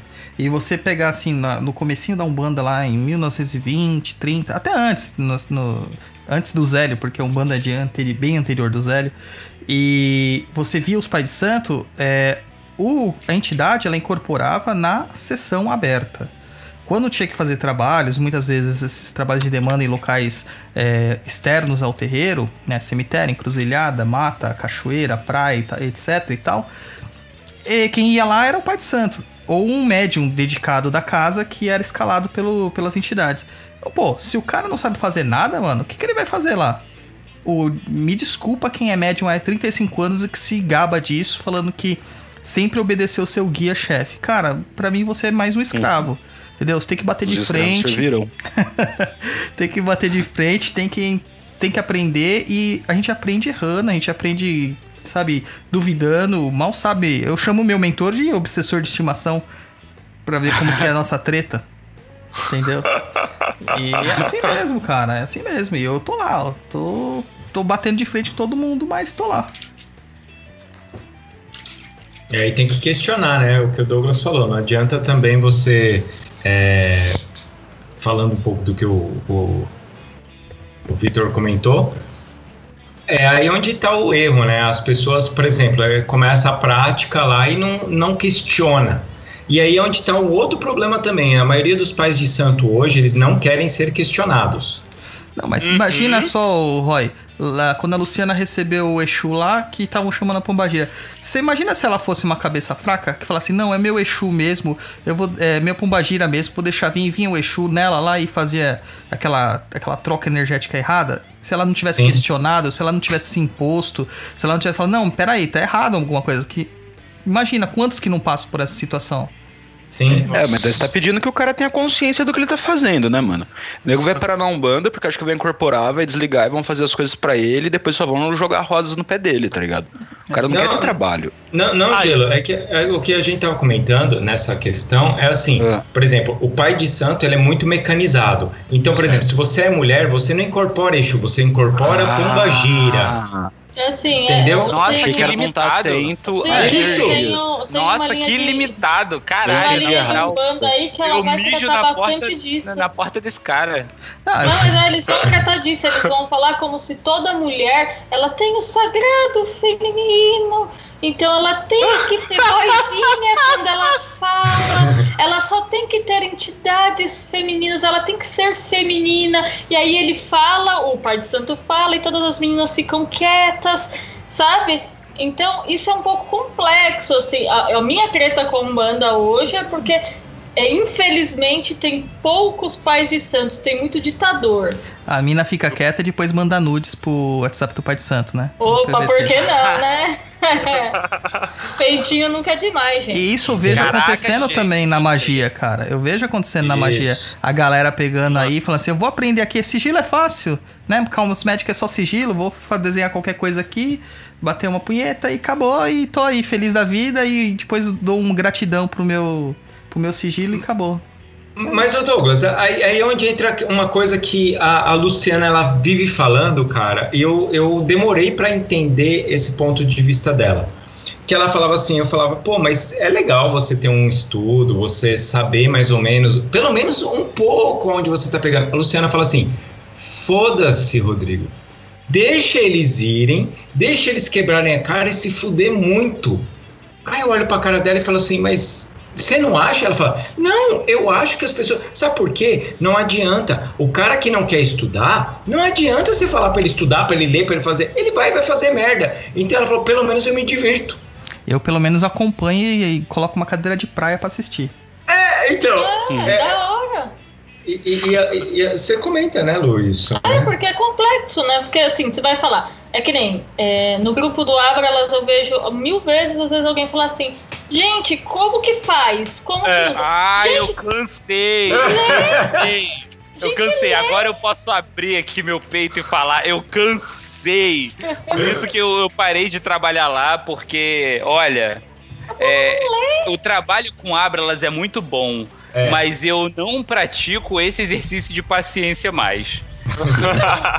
porque é Continuo mínimo. trabalhando com Abralas, mas com as pessoas é meio complicado. Porque é o mínimo, é o mínimo. Você pega. Ah, ah, eu cheguei no Abralas. O que, que é um Abralas? Pô, eu vou ler pra saber o que é. aí Ah, não, a gente, a falaram pra mim que eu acendo uma velhinha pra ele e que ele me dá, me dá grana. Vira o Santo Antônio. Santos Ah, ah, Santos ah, Acredito. gente, tá tudo. Agradeço ao Abralas pelo trabalho concebido. Gente, mas você não sabe nem o que é o Abralas. Exatamente. O povo E, não lê. Só que aí, gente, é, é- é o, o- é o que eu tava tentando mostrar aqui, que é o seguinte: quando é, né, a- a- uma linha de trabalho ela começa a se popularizar e começa a cair na mão de pessoas que assim não têm interpretação de texto e não têm o mesmo paradigma e não têm assim as mesmas referências, inclusive intelectuais, é, a, a gente começa a ter que tentar cercar é, a- o, o máximo possível é, a, a misinterpretação, a falta de compreensão das pessoas, sabe? Isso é um trabalho muito difícil, porque você tem que fazer pelo outro aquilo que ele devia estar fazendo quando ele está mexendo com magia, né? Então, Uhum. assim... É, e, e aí que eu falo, aí que eu postulo qual que é a função do dogma, é, e aí eu, eu digo isso, porque é, eu tenho que fazer um PDF é, fazendo uma coletânea do que, que já está no grupo, já está em todos os posts, porque eu sei que a pessoa não vai ler, né? E, e- e- e isso é, é incrível, velho, porque, tipo, cara, tá ali, saca? Tá, tá do seu lado, você podia simplesmente, né? Mas eu acho que hoje esse é um, é, um, é um dos problemas que a gente vê com banda. Agora a gente entra no, no, no assunto que eu mais odeio: Exu. Ah, Você vai falar de Exu. Exu é guardião, Exu me guarda, Exu me protege. Eu, quando entrei na Umbanda, eu entrei na, numa Umbanda onde segue essa linha. E quando o Douglas falou pra mim, não, não é isso. Ele falou, e seu rolê é outro. Não é esse do Exu Guardião. Aí eu peguei e fiz, não, fiquei puta com o Douglas. O Douglas é um bosta. não eu sou mesmo, né? Mas. Aê, Douglas, seu bosta. Não, mas é, mas é o tipo de bosta que é camarada, Douglas. Eu gosto de gente bosta. Porque é legal, porque é uma pessoa que é bosta, mas ele te explica, ele não é simplesmente um bosta. Aí, Ele é um bosta Ele me- plus. É, é um, é um bosta com conhecimento, é diferente. Eu, eu acho que isso foi um elogio, eu acho. Galu foi. Do, je- do jeito dela, mas foi. Aí ele me passou alguns livros, eu fui lendo e eu olhei e fiz, caralho, mano, que, que bagulho do mal, adorei. Do mal. Tudo, tudo gira em torno a uma coisa muito amoral e, e foda-se, você junta ali naquele negócio que você. Cara, aí vira a Kimbanda totalmente fora dentro da Umbanda, uma coisa que hum, é, foi agregada, mas existe um, um, um estudo fora. Quando você chega para esse povo e fala assim, não, mas Exu não é isso. É sim, porque meu Exu é guardião. E aí você olha e fala assim, gente, tá bom. Você pode até, você pode até acreditar nisso, mas você já procurou ir além? Não. Eu li que é demônio, que é isso, que é aquilo, mas é aquele negócio da cabeça ser pequena. Aí o cara vê o Abralas, aí o Abralas é vermelho, cara, ele deve ser infernal. Eu falo, cara, não, lê. Aí o cara lê, ah, o Abralas não é infernal. Aí consegue um dia um contato, fala assim, ah, o Abralas é tão fofinho. É. E aí, acabou. Vai conversa com o Exu. Cara, se você conversar com o Exu do começo ao fim, ele é infernal. Ele não vai te falar o que você quer ouvir, ele não vai te tratar bem, se ele não tiver com vontade, ele não te atende, e ele vai trabalhar com você por troca. Né? Nada de graça. Nada de graça. Da hora, gostei. É assim que eu gosto, porque eu não gosto de dever pra ninguém, então eu te pago, você trabalha, tá todo mundo certo, tá, tá todo mundo certo. Quando eu falo isso hoje para as pessoas, as pessoas chocam, mas o Douglas me ajudou a mudar meu pensamento porque eu fui procurar outras informações além do básico. Aham. Infelizmente, hoje eu acho que a informação, as pessoas estão procurando. Não que eu não acho que tenha que ter coisas que simplifiquem, que nem o que você faz. Pro Abralas é o correto, porque já que o povo não quer se aprofundar, que ele pelo menos saiba onde ele tá se metendo. Aham, aham. Do simples. Agora, quando você tá falando de uma coisa grande, como é o culto de Kimbanda, que é muito além da Umbanda, Sim. o cara tem que saber mais onde ele tá se metendo. Porque assim, eu incorporo Exu Lucifer. E aí eu olho e falo, não, dentro da Kimbanda que eu pratico, Exu Lucifer não funciona dessa maneira. Ah, porque ele é pura luz, ele é, ele é Lúcifer porque ele é luz de Deus. Eu falo, não, ele é Hum, Lúcifer por causa daquele tipo de arquétipo de Lúcifer, vai vir de luciferianismo e aí vai virar um negócio muito doido que vai chocar a cabeça de muita gente, o cara vai morrer e vai falar, "Ei, eu não sou do inferno. E aí você olha assim e fala, isso é bobagem, mas as pessoas elas não querem se aprofundar. E o que, que elas fazem? Elas vão para aquela literatura de Rasa. soft porn e vai ler aquilo e ah, é aqui, aqui onde está o Exu, do jeito que eu acredito. Tudo bem, você pode acreditar sim, mas tem que entender que aquilo vem de muito antes.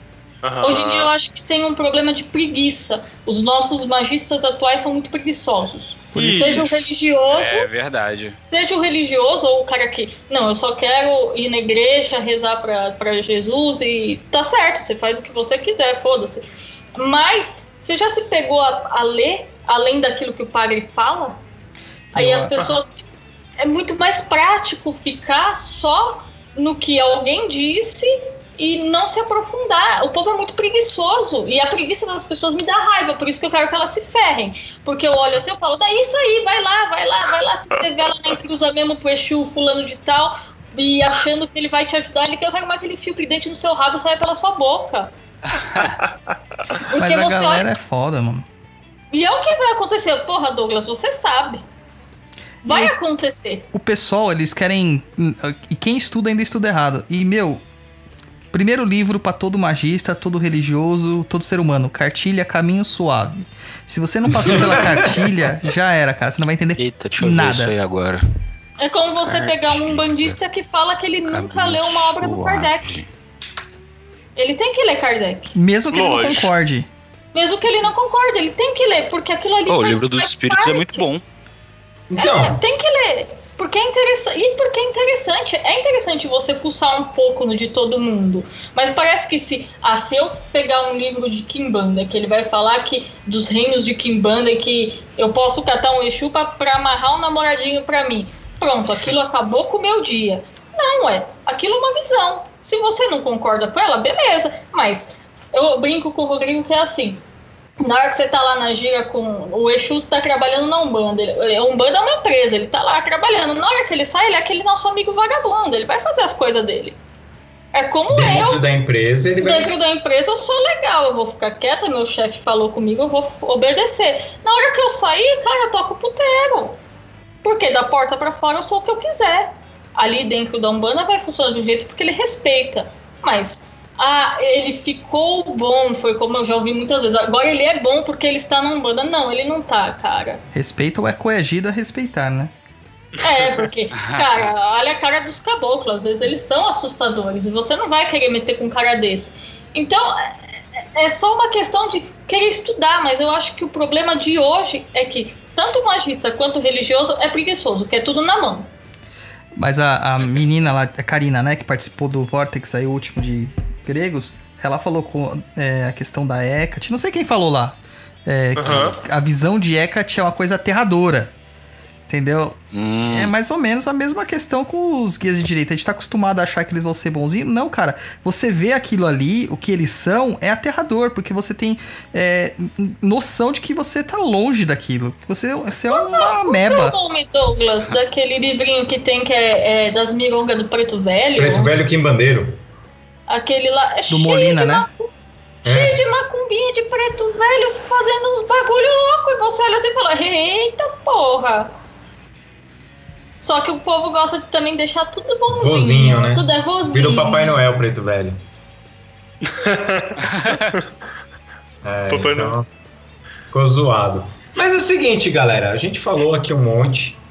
Só que a galera mandou perguntas aqui pra gente, certo? Então, eu, nem li, estão- eu nem li as do grupo pra eu poder Isso, ser pra- pego de pra- surpresa. Isso, pra ver agora o que, que aconteceu. Então, Luiz, você tá preparado, Luiz? Sim, estamos Então aí. vamos mandar as, começar as perguntinhas pro pessoal. Primeira pergunta é do Acauã Silva.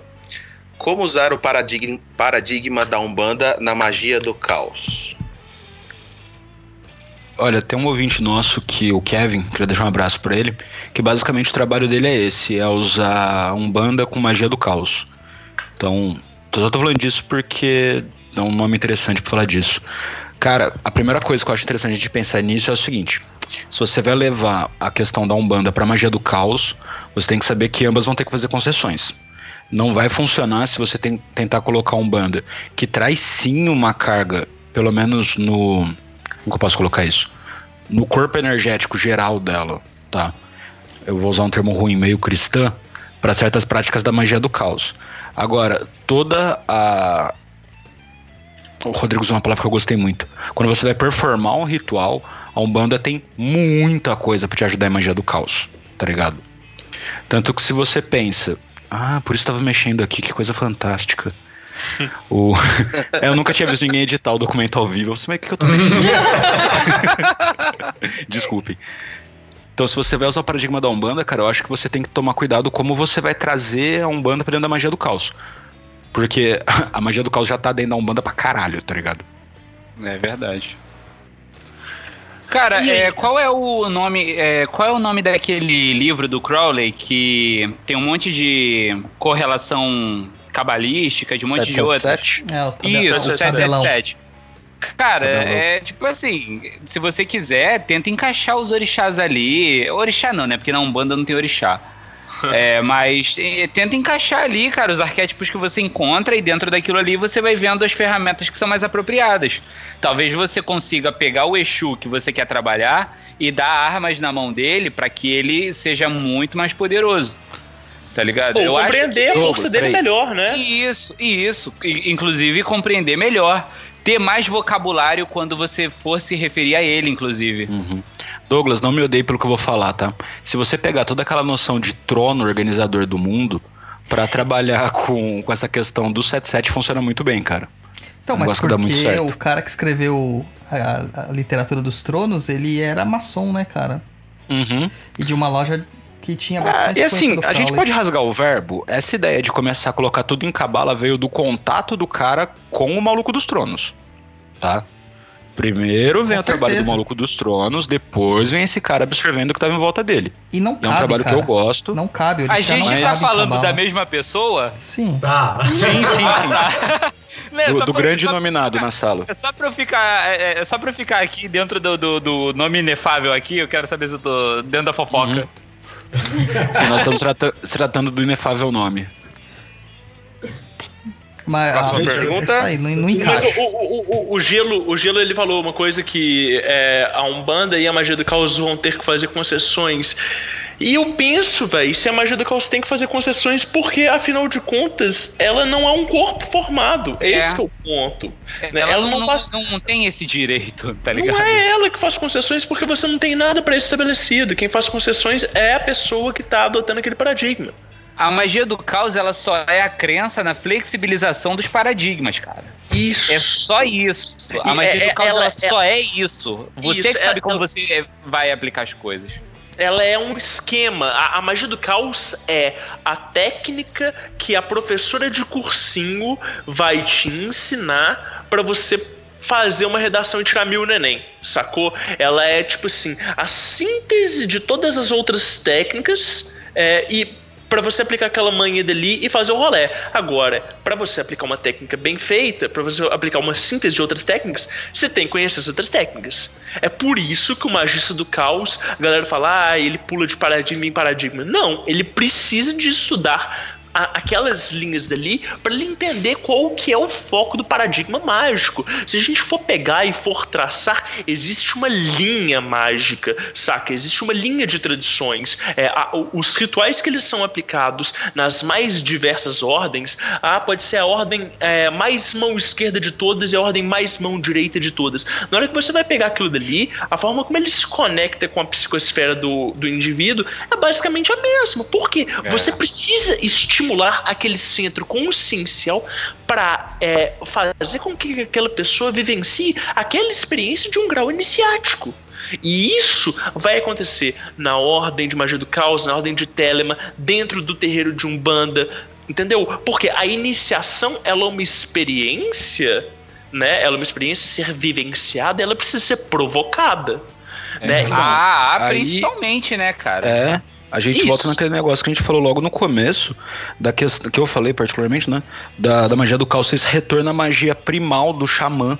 É você voltar a tirar essas coisas dentro de você e a Umbanda faz isso com muita força. Tá ligado? isso, isso. É Isso muito da questão de como se interessante. performa. A Umbanda faz isso muito bem. Visceralidade, Visceralidade, perfeito. Muito obrigado. é de trazer assim, de abandonar todo é, a é, forma é, e ficar com a esse- força.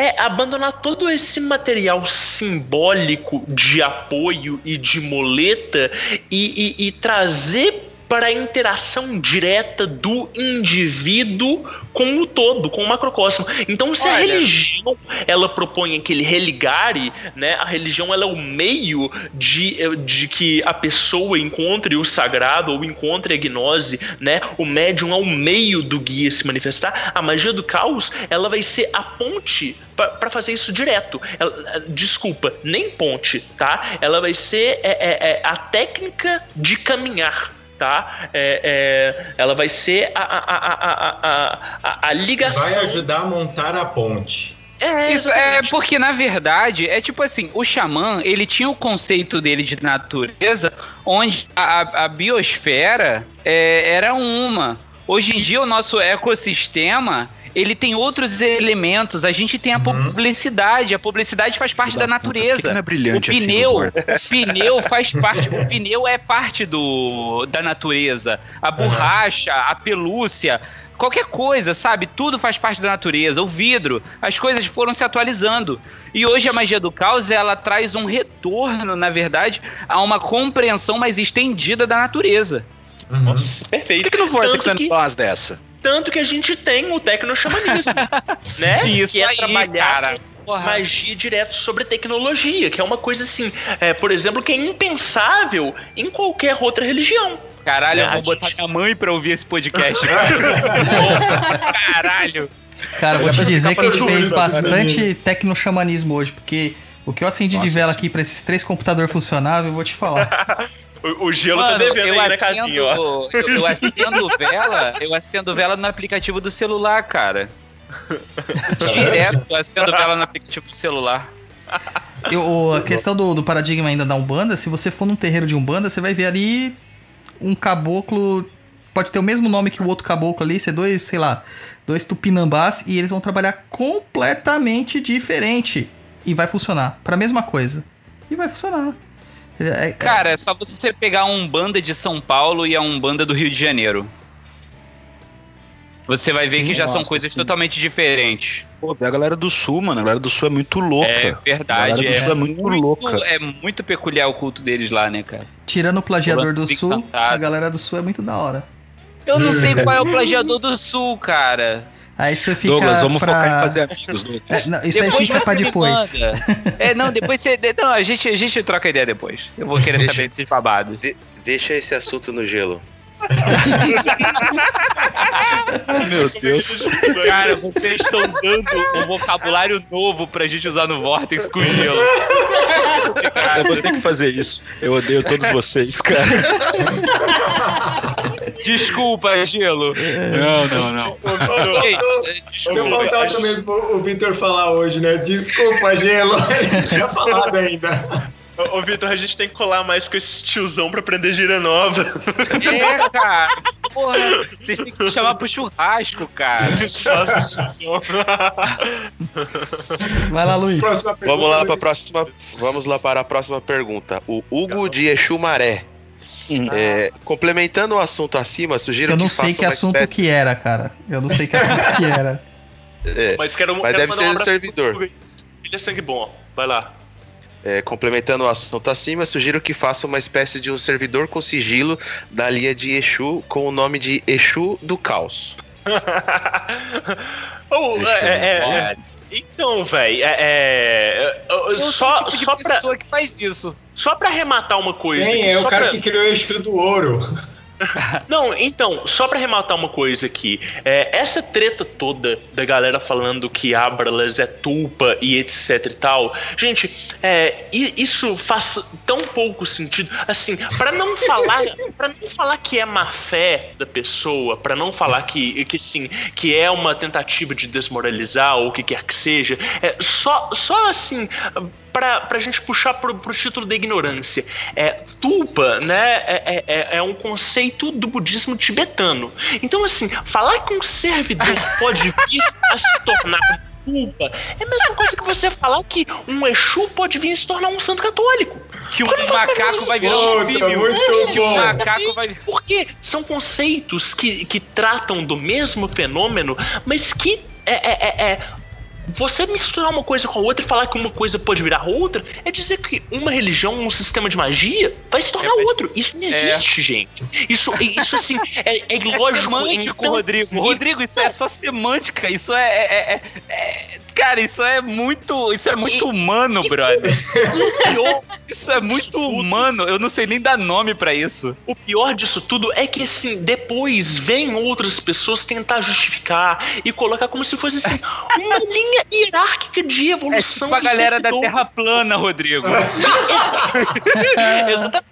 Então, assim, é, Mano, é a primeira vez que eu tô vendo o Rodrigo pistola. Não é porque a magia Caralho. ela, É a magia da encruzilhada. não é porque a magia do caos ela aceita o paradigma pessoal das pessoas que o seu paradigma pessoal vai se adequar com o todo. Então, assim, o, o- o pode tudo, mas não pode qualquer coisa, também quer dizer que é, se você falar bosta, a bosta serve pra você, mas não serve pra todo mundo, não. Sacou? E na hora que você vai falar isso em público, você vai ser corrigido e você vai ser demandado se você fizer bosta. E- então é igual o Luciano falou, assim, não pisa no calo de quem tá quieto. Ah, então, assim, é, Exu do caos é, é- é- é o que eu fico pensando. É, é- talvez é, é misturar demais. É, não tem como Ah. você transformar um Exu em um Exu. O Exu é Exu. A menos que você faça curso em AD, né?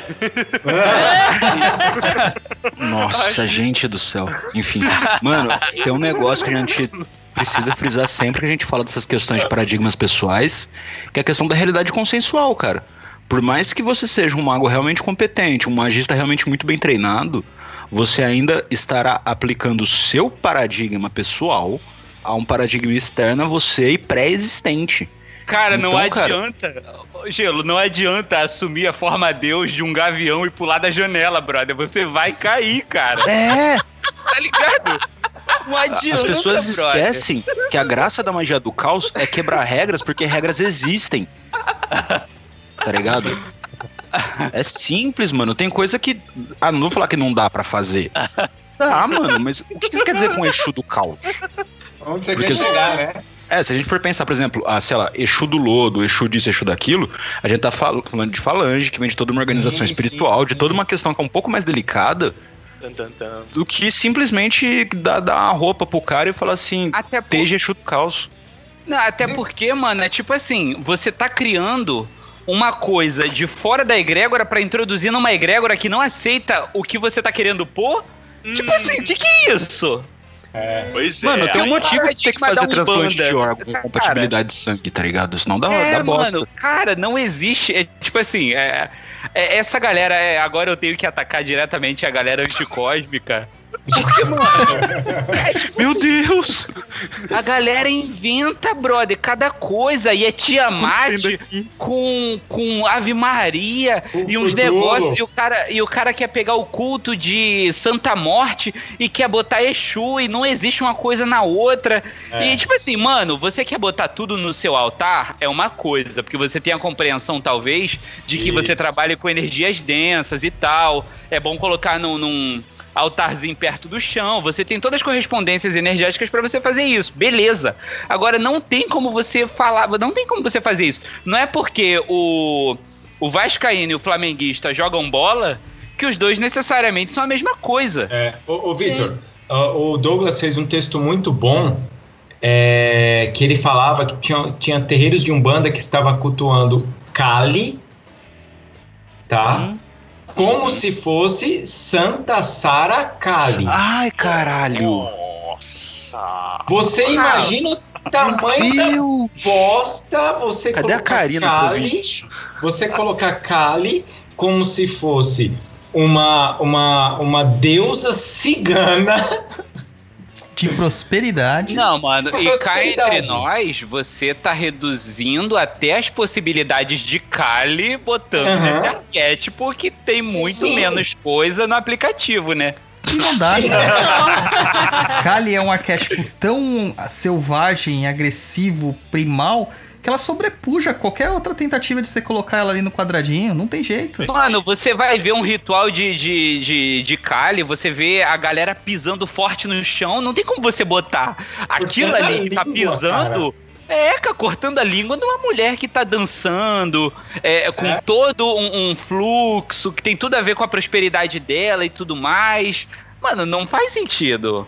Assim, Entendeu, né? é, é- Não dá pra Isso você casa. trocar ideia com esse ser humano direito. Sabe, é difícil, Dá pra respeitar, cara. né? É terra Não, respeitar dá. Mas assim, você respeita, mas você também tem que lembrar que você tem todo o direito de não falar mais com aquela pessoa. Leva ela no psiquiatra também, ajuda. Ô, Vitor, você você sentaria com ela no recreio? Cara, olha só, depende. tipo assim, dep- qual é meu trabalho espiritual da semana? Eu preciso dela? Eu posso ajudar? A caridade, Vitor. Porque assim, não, é tipo assim, a histeria Tá Homer, tá também no é forma Homer. de gnose, cara. E Ele- a... Oi. Tá no Homer, tá no Homer. Então no Homer hoje eu tenho que sentar com terraplanista. E você Ah, senta. não, mano, olha só. É, ah, não, mas, desculpa, mas tá assim, na semana Que de Homer que você tá contando. Eu não É, quero realmente. eu Se não fosse na semana da tolerância, você até aceita, né? Então. Eu não defender os cabalistas, não, mas pau no cu dessa porra aí, mano. Eu não tenho essa paciência, não. Eu não vou sentar e vou colar no rolê, entendeu? E vou falar assim. Poxa, não. Aí, tem, aí aparece lá na instrução: diga que você ama alguém que você não conhece. Porra, mano, eu moro no Rio de Janeiro. Porra, tem exército em toda esquina. Me respeita, cara. Você não vive a realidade. Você viveu no deserto, tá ligado? Você passava colocar- fome o dia inteiro, você falava que via saindo leite de pedra. Vamos com calma. Vitor, rapidão. Eu vou colocar o Douglas numa roubada agora. Puta. Que acho que ele nem ia querer ser colocado. Mas só pra você usar esse argumento quando as pessoas verem, né? Da, da cabala. O Douglas diz que a cabala. é, o, é, o, é o coaching do, do ocultista, entendeu? É, cara, é, é, mas, mas na magia do caos agora também tem muito coaching. Ai, É. é. Tem isso. É, porque, tipo assim, cara, toda oportunidade de ganhar dinheiro, Ai, Deus. ela, ela é explorada, né, cara? E assim, é muito fácil você ganhar dinheiro com cabala, porque a Madonna, né, falou de cabala, brother. É, e depois disso, as pessoas foram parar no programa da Luciana Gimenez. Então, tipo assim, é meio complicado, sabe? A Cabala, ela foi. é, a- a- eu não sei explicar direito a Cabala, mas a Cabala, ela é tipo o iPhone. O fenômeno da Cabala é o iPhone do ocultismo. Isso.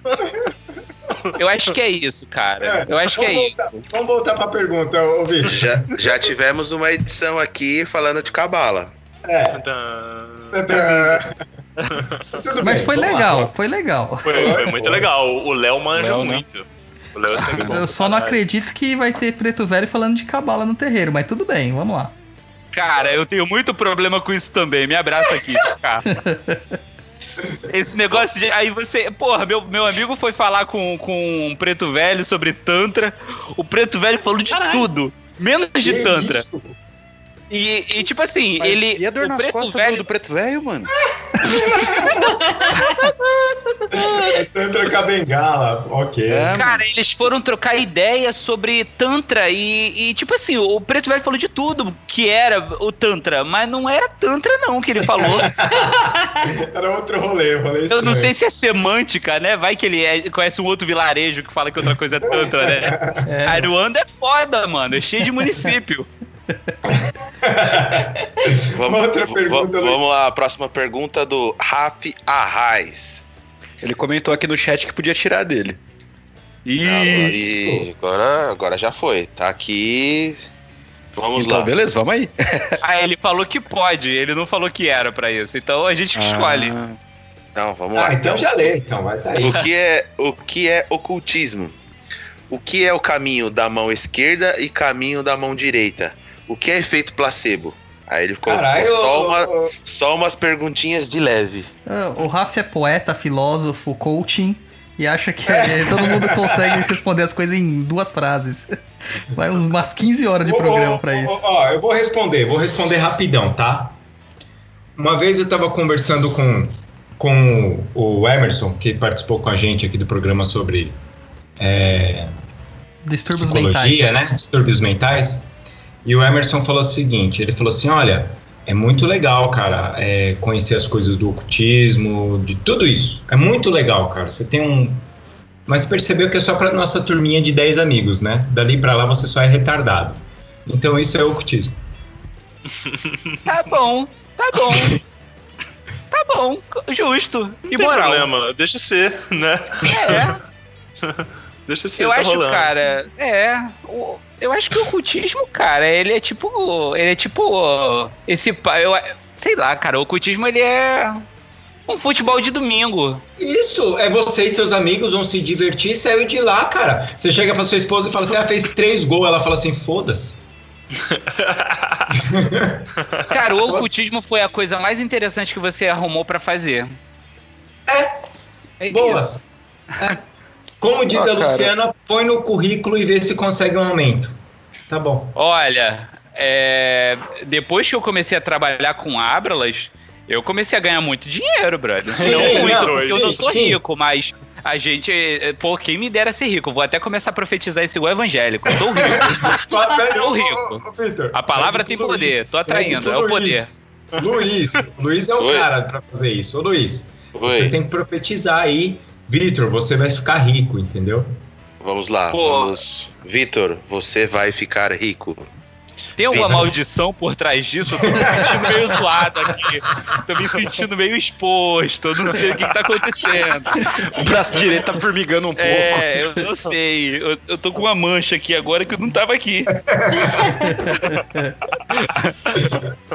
Não tem nada, fica tranquilo, é só energias positivas. Tá vendo? Aí a galera ainda chama a gente de. Ainda chama, chama a galera de, de produtor de tupa. Olha o que, que tá acontecendo. Olha o que, que tá acontecendo. O papo na cruza tá dando de covardia aí, ó. Tá atacando a gente. Ai, ai, ai. Quem vai responder a próxima pergunta aí? O que é Eu. caminho de mão esquerda, caminho de mão direita, do Raf? Rodrigo responde a- a- o Não, caminho da mão direita. Deixa Rodrigo eu- responde a mão esquerda e eu a direita. E o gelo as duas, porque o gelo é ótimo É. nas duas. É. Eu sou polivalente com as duas mãos. O Gelan O- ambidestro, se precisarem, vocês já sabem, né? É, mariquita e maricota agora. Tem uma definição que a gente chegou no Vortex que ela mais se aplica nisso aqui. Mão direita divide cocô, mão esquerda não divide cocô. Excelente definição. O gelo, ele, o gelo, ele me assombra. Muito bom. Ai, ai, ai, ai, ai. É, Vamos Eu fico com aqui? essa. O, que, o, que, o Rafa perguntou o que. Caralho, Rafa, você também. Meu, eu perguntei efeito placebo. Porra, mano. Perguntou um monte de coisa. Efeito placebo é aquilo que você toma e não dá certo. Pronto, pronto. Chama Vamos É homeopatia. o efeito Agora, Obrigado, aquele negócio engoli que a- o pessoal chama de homeopatia. Eu engoli a palavra, mas você deixou sair. Não, eu ia falar, eu ia falar exatamente disso que no podcast de naturopatia, uma das coisas que eu mais gostei foi porque é, a, a homeopatia é uma das práticas que se utiliza dentro da naturopatia, né? Sim. E o ponto do, do professor, como é que chama o professor, Daniel. gente? Daniel. Daniel. É, é, ele foi incrível o tempo todo, né? E, e- e, é, é, é muito. É, é o que, eu falo lá no Vortex o tempo todo. É, magia, o magista não necessariamente pressupõe é, um raciocínio espiritual, né? Eu falei isso no episódio passado e eu vou repetir sempre. É, e assim, é, é preciso que a pessoa. Não é paradigma, é compreensão mesmo. É preciso que a pessoa consiga compreender como que as técnicas funcionam, como que é, é, é, é, existem inúmeras possibilidades para se trabalhar, para conseguir entender como que floral, como que homeopatia, como que essas técnicas, por exemplo, exemplo, de imposição de mão funcionam. Porque, assim, é, pro leigo, é, e, é, quando, quando você vira e fala, ah, reiki, reiki é tal coisa, beleza. Aí você descobre que existem inúmeros estilos de reiki, cada um vai, vai acessar um tipo de energia diferente. O leigo não consegue compreender. Ele fala assim, Não, porra, reiki é imposição reiki. de é, imposição de mão é a mesma coisa. Jorei é a mesma coisa que reiki, é a mesma É, coisa que o passo aham. espírita, que é a mesma coisa que o passo do preto velho, etc. Então, assim, a, a ignorância, ela permite inúmeras interpretações, né? A ignorância, ela te permite chamar um servidor de tulpa. Ela te permite dizer que, ela te permite dizer que existe um Exu do ouro. Ela te permite fazer inúmeras interpretações. Agora, assim, é, se suas interpretações elas realmente conseguem corresponder à realidade, é, se você realmente tem capacidade para entender aquilo dali que está sendo dito, é outros 500, né? Sim. Inclusive, vocês ouviram falar que aqui no Rio existe um terreiro de, eh, que trabalha com incorporação de entidades babilônicas? Meu Deus. Não. É, você faz. É, mano, você deposita 40 reais na conta deles. aí. Olha isso, escuta. Olha que rolê do Kleber. Propaganda Olha que rolê gratuita. Não, é, é tipo assim: você deposita 40 reais na, na conta deles.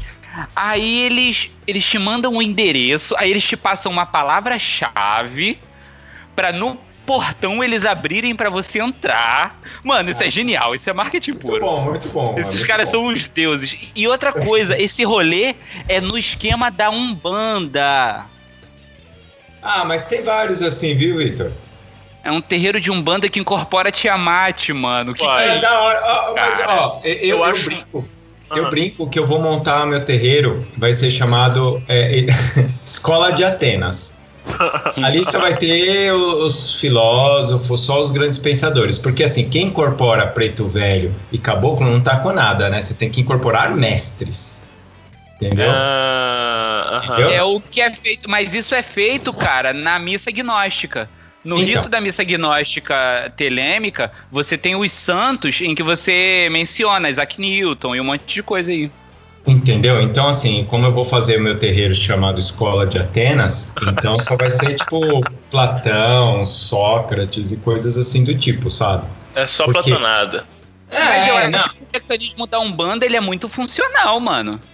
Eu acho, Não, que ele, funci- não. eu acho que ele é funcional pra caralho. ma- E ele cabe um monte de coisa, sei lá. Não, cabe, Vitor, cabe. Ah, O que eu, se você for seguir o que é Umbanda, é uma coisa. Agora, a partir do momento que você vai começar a ganhar dinheiro falando que aquilo é Umbanda, aí já é outra coisa, entendeu? Ah, é verdade. Ah, Então, porque assim, a Umbanda é aquele negócio que você trabalha da caridade.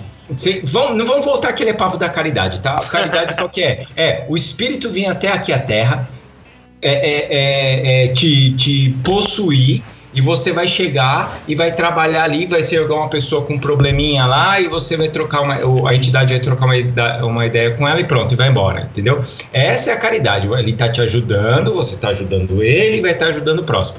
Agora, a partir do momento que eu chegar e falar assim, não, ó, vai precisar de, de, de uma grana, disso, daquilo, aí você já fugiu de um bando, aí você tá fazendo qualquer coisa, entendeu? É. Então vamos para outra pergunta aí, Luiz. Vamos lá, a próxima pergunta é de. Complicado o nome dele, hein? É só falar Ferris. cuspindo, cara. É, Não, Ferris Ferris. Kéferos.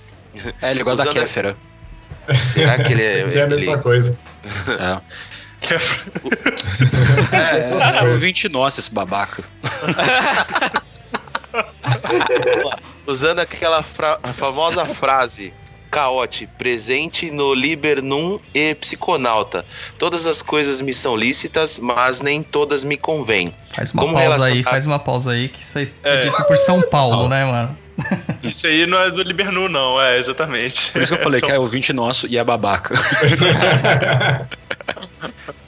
Como relacionar a Chaos Magic e os sistemas afro-ameríndio, com exceção do Voodoo, aquele sistema hipster que usa crença fundamental, ferramental, muito antes de virar modinha. Cara, o xamanismo, Consigo, né? conseguiu ofender todo mundo. Puta, né? Nossos ouvintes são assim, né? É Muito orgulho desse cara, mano. Estraga o prazer. É. Vai lá, vai lá, desculpa, eu cortei. Chama nisso, Cara, tem graça. Mano, eu gostei aqui que o cara já colocou assim, sistema afro-ameríndio, assim, bem preciso, né? Já Cara- cortou os europeus, já. Quer é, dizer, tipo, ele ele, tá procurando- recortou bem. Ele, ele tá procurando alguma forma dele fazer o trabalho dele, né? Ele quer que a Uhum. gente dê um- uma dica pra ele, né? E é bem Ah. da hora, cara, porque aqui você já. Peraí que eu me perdi completamente. É afro-ameríndio, blá blá blá. Já foge da Umbanda. Tá Aham. ligado? Por exemplo, talvez um catimbó, não sei, estou arriscando, tudo bem? Talvez um catimbó, uma jurema, mesmo uma ayahuasca, que não seja essa onde vai pessoas que falam gratidão no final do trabalho pra você, seja mais indicado. Não sei o que vocês pensam disso. Concordo também. Macumba carioca, principalmente, cara. Não, pois é, mas é, é muito difícil, assim. Ele tá fazendo uma pergunta de como que a gente trabalharia isso no nosso paradigma, né? Porque, igual a gente falou, a magia do caos aceita tudo, né? Aceita tudo. Então, assim, é, o, que, que, o que, que a gente faria com isso pra trabalhar com o sistema ameríndio? Sei lá, você tem que ter afinidade. É, é, ameríndio africano, né? Porque é, é, se fosse, se fosse, sei lá, é, um trabalho, por exemplo, com Panteão Maia, né, alguma coisa do gênero.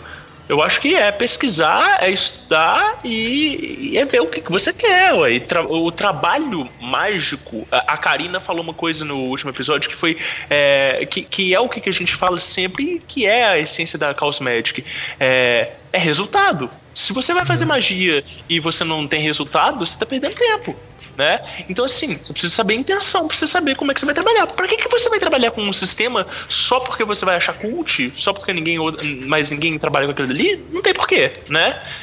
Então, É, eu assim, acho que tem que ver utilidade, cara. Porque Isso. é. Isso. Sei, É cara. Eu acho que. É, é, e você tem que ver que, também se, é, se isso cabe dentro da sua manutenção até mesmo energética.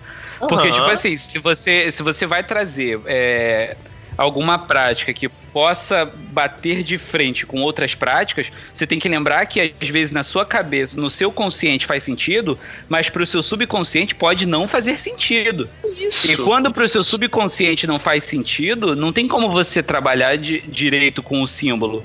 Vai ter É, uma é o- interferência de informações. É aquilo que a John Fortune fala de é, linhagem, né? De afinidade, que ela fala da, da Kabbalah como yoga do Ocidente, justamente porque o ocidental ele, ele, ele vai trabalhar mais com conceitos do que com é, asanas, posturas, essas coisas assim e tal. É, então, assim, no, no final das contas, o que a gente está falando aqui é que cada pessoa ela, ela vai ter uma afinidade energética específica para um trabalho, né? E não adianta você querer trabalhar com um, com, com um panteão que não tem nada a ver com, com você, assim, com, com- Então, Né? mas eu posso falar só uma coisinha rapidinho? Vai. Pode falar tudo. Hum, tem uma coisa que é a seguinte: a, a gente tem um costume, nós, como o Rod bem colocou da John Fortune, de partir de conceitos, então a gente sempre pensa em que livro que eu vou achar isso, em que material escrito eu vou achar isso. Citando novamente a Karina, ela deu uma coisa assim que é fundamental. Mano, consulta, consulta sua glândula pineal. Você tá na magia do caos, mano, tenta fazer contato com essa ideia, tá ligado? Vai pra psicoesfera, tipo. Sei lá, mano. Projeta no astral e vai atrás dessa ideia encontra essa ideia e deixa ela se comunicar com você. Tipo, tira diretamente dela, cria coisa nova. Traz mais potencialidade pro nosso mundo, tá ligado? O mago, ele é o cara que não só vai pros outros mundos, mas ele retorna. Ele retorna sempre diferente, ele retorna sempre com alguma coisa. Legal. Então, pra essa coisa que você tá colocando aqui, cara, eu acho que o mais bacana seria experimente e se arrisque. Tipo, seja inconsequente, tá ligado? Faça um pacto de quatro anos com o Angelo Piano, mas traga resultados. Olha, é, eu vou ser o, o- o palestrinha e eu vou, vou ter que puxar aqui o Austin Osman Sper, que ele trabalhava com desenho. Com desenho. é, com desenho automático, né? Ele parava, botava um papel ali, um lápis, ele começava a desenhar, porque ele usava o corpo como uma ferramenta que respondia às vibrações das energias que ele estava emanando. Então ele começava a desenhar e a partir daquele momento que ele desenhava e começava a dar forma, ele se conectava com o símbolo que ele produzia e muitas vezes aquilo que o corpo dele manifestava conseguia ser compreendido pela mente. Então ele manifestava através do êxtase que ele tinha enquanto ele estava desenhando o que ele estava tentando, o que ele estava tentando evocar naquele desenho. Isso é feito em tudo, cara. É por isso que você precisa ter uma conexão direta com a parada.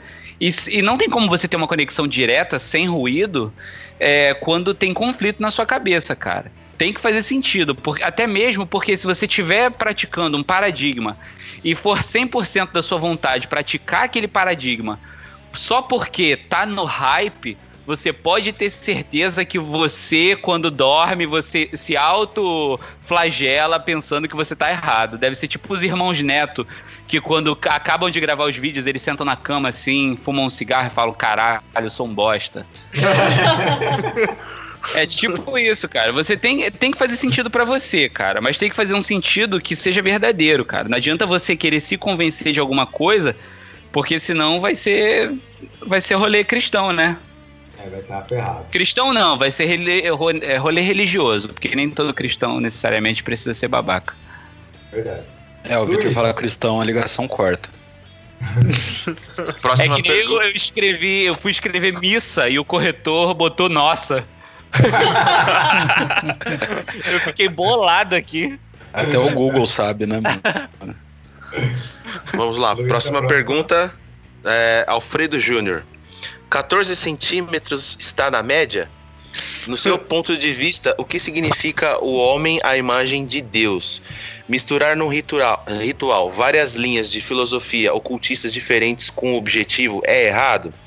Demons, demônios, deuses, anjos, deidades, etc.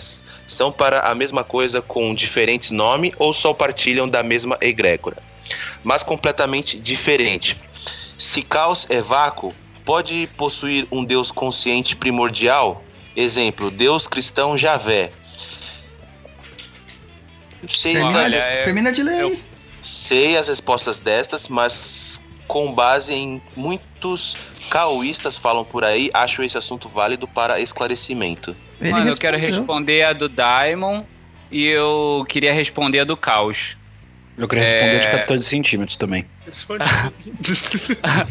Olha, a dos. É tipo assim, é, eu não sei se a galera tem o conhecimento do termo do templo astral, né? Mas o templo astral, ele é um. Ele, ele, tecnicamente, ele é um, um, um estado de compreensão de um momento psicológico em que você se põe e ali você pratica outras coisas, ali você projeta outras coisas.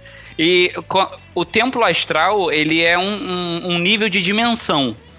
É um, um nível de dimensão de trabalho energético. Você separou aquele espaço para trabalhar com certos tipos de energia ou para trabalhar com todo tipo de energia, se assim dentro da sua compreensão for. Eu acho que cada egrégora que comporta é, as falanges, tudo isso, cada coisa é um nível de compreensão. Cada nível de compreensão ele tem um nível de trabalho energético. É como se fosse a manifestação da matéria. Quando ela está muito junta, ela está densa. Quando, quando as moléculas estão separadas, é gasoso. É tipo os- os estados da matéria mesmo. É, eu acho que cada, cada pedacinho desse tem o seu nível vibracional, justamente pelo nível de, de interação de trabalho. Se você olhar é, certas entidades, não tem como você botar numa mesma linha de hierarquia energética algumas entidades, porque dentro da própria característica de cada um como símbolo, ele automaticamente eles já não representam exatamente a mesma coisa. Às vezes, até mesmo deidades solares é, não têm o mesmo nível de compreensão energético, porque algumas têm muitos detalhes e outras poucos. E é como mesmo num trabalho de servidor, né? É, se você. Tudo aquilo que você especifica no contrato, se for dentro das condições do plano de manifestação que você quer aplicar aquilo, aquilo se realiza. Porque tá dentro da- das regras daquele plano de manifestação. Tanto que quando a gente faz uma- um, um ritual ou uma magia para se manifestar no plano físico, a gente tem que levar em consideração o, as leis da física.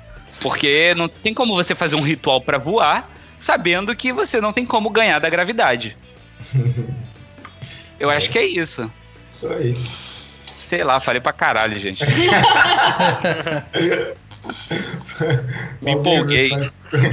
Complementar ou Luiz? Mais alguém complementar ou pode seguir na. Não, Vou segue daí. Consegui. Pega aí, Luiz. Então vamos lá. Próxima pergunta, Rubens Souza. Qual a diferença entre os Exus de Candomblé, Kimbanda e Umbanda? Pra você, Lu. Ai, ai. Primeiro que eu não sei de onde saiu o Exu aí, né? É, então, o chuva sempre aparece. É engraçado assim, porque se você começar a pensar. Depende, o que você quer dizer com Exu, porque vai ter gente que vai me falar Exu, tá? Eu não sei como o candomblé trabalha. Eu sei que existem vários tipos de candomblé que vai ter. que vai se trabalhar ou não com entidades, mas vai ter. O, o que eu acho mais legal é o candomblé onde você trabalha com os orixás tal. E eu não sei como funciona essa relação com o orixá Exu lá. Na Umbanda não deveria existir orixá Exu, porque é muito diferente do Exu trabalhador, né? O, Isso. o Uhum. cabrazinho lá que vai trabalhar com você. Dentro da Umbanda ele vai trabalhar dentro da, da supervisão. Então, ele, você nunca vai pegar um Exu dentro de uma Umbanda que você chegar pra ele e falar assim, olha, eu quero fazer uma amarração e ele vai fazer. Dentro da Umbanda ele não pode. Porque ele trabalha debaixo da supervisão do, do caboclo e do preto velho, então lá ele tem que agir dentro do que pode. A função dele lá é ir aonde eles não vão, mas ele não vai fazer nada errado. Na Kimbanda, aí ele vai errado assim porque cada um acha que é errado. Pra mim não é errado, cada um faz o que quer. Na Kimbanda, ele faz aquilo que ele é que é pra ele ser, que é dentro do culto original. A gente tem que separar. É aquele negócio que a gente já falou lá atrás. Kimbanda não nasceu dentro da Umbanda. Kimbanda já existia. Kimbanda é como a Umbanda, tá aí, era velha, já tá. Já existe. E aí você vai ter várias divisões de Kimbanda. Vai ter a Kimbanda que vai seguir uma, uma linha mais afro, né? Então ela vai pegar a parte do culto mais afro, então vai ter essa divisão. O Douglas tem um estudo bem legal disso no blog para vocês darem uma olhada. E tem a Kimbanda que vai pegar uma parte onde ela vai dividir tudo em, em reinos com Árvore nome da de morte. ar- é, então. é bem mais baseada na árvore da morte. Ela vai estar vai ter reinos com nomes de demônios e que no fim das contas é a mesma Kimbanda e Pra mim, assim, eu não vejo diferença. É só mudar o nome. O trabalho de Exu continua sendo o mesmo. O trabalho dele é ele ser a moral e fazer aquilo que ele tem que fazer. E através de um contrato, você vai lá trocar uma ideia com ele. Algumas vai dizer que o Exu trabalha com você, outras vão dizer que ele, você trabalha, vai ser o puppet dele pro resto da vida. Aí você decide o que você é. Pra mim, foda-se. Você pode ser o que você quiser, até uma Barbie. E aí, no fim. Eu não sei como é no candomblé, Garrende. O gelo É, deve é. poder explicar pra gente, né? É, assim, no candomblé o mistério Exu ele é uma das coisas mais complicadas da gente conseguir entender, porque como qualquer coisa no candomblé é uma vida pra você entender as coisas. Mas, velho, pensa sempre que o Exu, ele é o elemento dinamizador. E agora eu tô fugindo um pouco da linguagem do candomblé, tá bom? Ele seria algo como a gente costuma dizer muito que ele é o comunicador, o cara das estradas, esse tipo de coisa. Exu não é nem orixá no candomblé. Ele é uma outra coisa. A gente tem o orixá Exu, que tem um culto específico e é uma entidade específica que raramente é incorporado e raramente aceita, ah, raramente os babalorixás aceitam raspar um filho para Exu, porque é uma coisa muito difícil, e muito complicada de lidar. Ter irmão de Exu na casa é tipo um só porque é trabalho pra casa inteira pra cuidar desse cara. É foda, mano, é foda. Mas enfim, quando a gente tentar fazer um paralelo com a entidade, forçar bastante, né? A gente fala que a entidade Exu é aquela que te doa vitalidade, né? Aquela que te dá tesão pela vida. Exu, na visão animística do candomblé, ele seria algo muito próximo dessa energia vital que flui em tudo. Então ele tá desde a caganeira descontrolada até o tesão sexual. Tá ligado? Ele é tudo aquilo que é impulso vital. E é a partir dele que todos os outros mistérios do candomblé se revelam. Por exemplo, quando a gente pensa que Xangô dança em qualquer festa, mas que você sempre abre a festa com um ponto de Exu, a gente consegue entender isso, tá ligado? Então, quando a gente for pensar em nego fazendo ah, despacho, encruzilhada, essas coisas, muito provavelmente não é o Orixá Exu. O Orixá Exu é um negócio muito interno, muito sagrado, E assim, é, o cara tem que ter muito culhão pra mexer com essa entidade. Tá ligado? É isso. Mais, mais alguém complementar alguma coisa? Não, Não. pode seguir. Então, vamos lá, próxima pergunta. Rafaela Gomes. Nossa energia seria uma, abre aspas, espécie, fecha aspas, de essência da vontade ou um, abre aspas, instinto, fecha aspas, de sobrevivência na busca da própria essência? Nossa, desculpa, repete a pergunta, Luiz. Vamos lá. Rafaela Gomes pergunta: Nossa Aham. energia seria uma, abre aspas, espécie de essência da vontade ou um Hum. instinto de sobrevivência na busca da própria essência? Meu Deus. Cara, eu tô não sei muito- se isso é muito. Se isso é profundo de um jeito que eu ainda não Vitor. cheguei lá embaixo. Vitor. Ó, o que, que a gente comentou? Não, não, não, não, não, não, não. É só tipo, eu só tô. tô... Eu tô. Em casa É. a gente conversa. Bugou? O gelo tá me beliscando aqui embaixo da mesa. Oh, então. é, eu, eu não sei se eu entendi exatamente, mas tipo assim, quando ela fala é, sobre um, um instinto de sobrevivência tentando procurar a essência, né? É, como se, tipo assim, como se a, a gente a- a- é, é, o religar-se, né, o, o, a, a meta da, o objetivo da religião é como se ele fosse assim uma, uma tentativa de um de um espírito. Eu não sei se é exatamente isso que ela colocou, é, mas mas eu entendo que não. Eu entendo que é, nós, a nossa energia ela é a expressão da essência.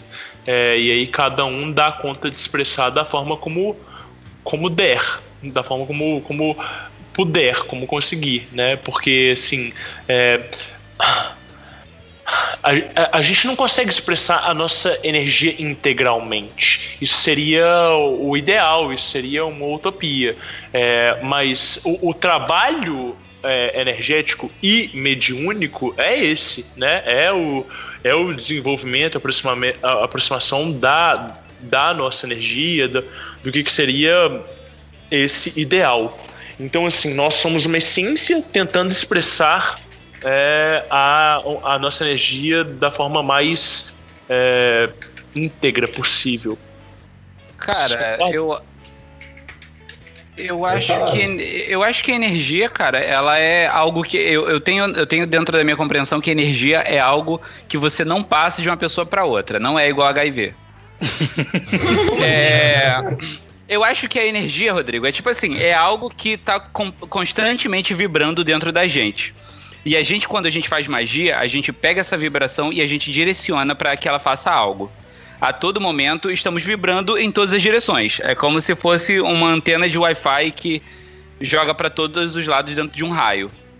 É, eu acho que a forma como eu manifesto a energia que eu tenho dentro de mim e faço ela vibrar interage com a energia de outra pessoa e faz ela vibrar de outra forma. Eu acho que a energia ela permanece dentro do corpo de cada uma, porque a energia é, é o que é o que mantém a vida, né? Praticamente. A energia é como se fosse a comida da nossa essência. Eu, eu acho que é isso, cara. Eu acho que. Eu não sei, eu tô, eu tô, eu tô digerindo a. A Eu pergunta. tô tentando ser objetivo. É, eu tô tentando ser objetivo, me desculpe. É. Foi Tá complexo. tudo bem, Victor. Tá tudo bem. Tô dando graças a Deus que eu não tô sozinho nesse podcast, cara. É, e- Luiz, o que, que Mas- você acha dessa pergunta, Luiz? Olha, bugou aqui, viu? Deu bug. Aham. Bugou. Bugou. Então tá Olha, bom. eu não tô viajando, não, hein? Eu tô prestando atenção. Olha só. É muito louco que eu conheço todas essas palavras, mas eu não consigo pensar nada. Deu bug. Vai, Luiz, próxima. Próxima pergunta de Livro de Leandro. Mormon. Próxima Nossa. pergunta de Leandro Henrique. Quando foi que vocês perceberam que a magia realmente deu certo e quando começo a investir nisso? Hashtag somos todos. Lixeirinha. Lixeirinha. Cheirinha. Aê. É. Mano, você não começou a investir ainda, você está errado. Porque enquanto você não começou a investir, você não vai saber se deu certo, mano. Velho, magia é igual orgasmos. Ficou na dúvida, não rolou. É, verdade. verdade. Boa. Porra, Mas, é isso aí, cara. Eu fico até com a resposta do Gelo. Que isso? O que, que eu posso falar de, de brilhante verdade, depois que o né, Gelo falou isso?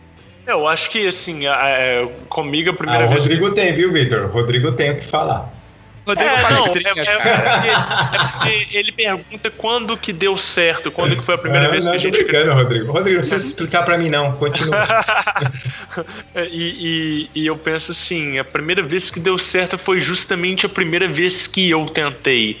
É, e, e- e- e isso me impressionou muito, é por isso que eu investi é, no estudo de magia. Porque é, o- o- a minha prática com sigilos e com magia do caos, é, até recentemente, até um, dois anos atrás, eu nunca tinha tido nenhum tipo de sigilo. Eita porra. Rodrigo? Caiu? Caiu? Meu Deus. É, e quase que de, de forma. Irmão, tá cortando. Tá cortando. Tá cortando? Tá. Para de ficar vendo, baixando coisa aí na internet. Sai do Dota. Rodrigo, você não tá jogando Dota, né, Rodrigo? Pelo amor de Deus, Não. não. visita não. É, tá, tá, Tais, Tais sabe agora? Tá, Tá. agora tá. Ah, beleza, é porque eu chutei o fio aqui da internet. é sério. É, então, é, aí, é, é, tipo assim, a minha prática com sigilos, ela sempre foi muito. é, muito. Sempre deu muito certo, tá? E, e- e isso me impressionou muito no início, porque eu era cético de tudo. Eu tentei uma coisa que deu certo, e eu tentei de novo para tirar a prova e deu certo, e eu tentei mais uma vez e deu certo, e eu falei, aí coincidências. você criou uma assim- tupa. é. Aí eu criei a tuba pra ajudar outras pessoas a dar certo, né? Olha, é, a primeira vez que deu certo pra mim foi quando eu participei de um ritual de evocação, na época que eu trabalhava com o Ica ainda. O grupinho que eu tava trabalhando, ele, ele tinha arrumado uma briga com outro grupo e a gente foi fazer um ritual coletivo e usava incenso de a partir da queima da coroa de Cristo. A gente Oh. usava coroa de Cristo e a fumaça da coroa de Cristo, ela Bom, foda-se, eu não vou falar o que, que a, a- a fumaça faz, porque eu não vou ficar dando ideia pra maluco. Mas ela.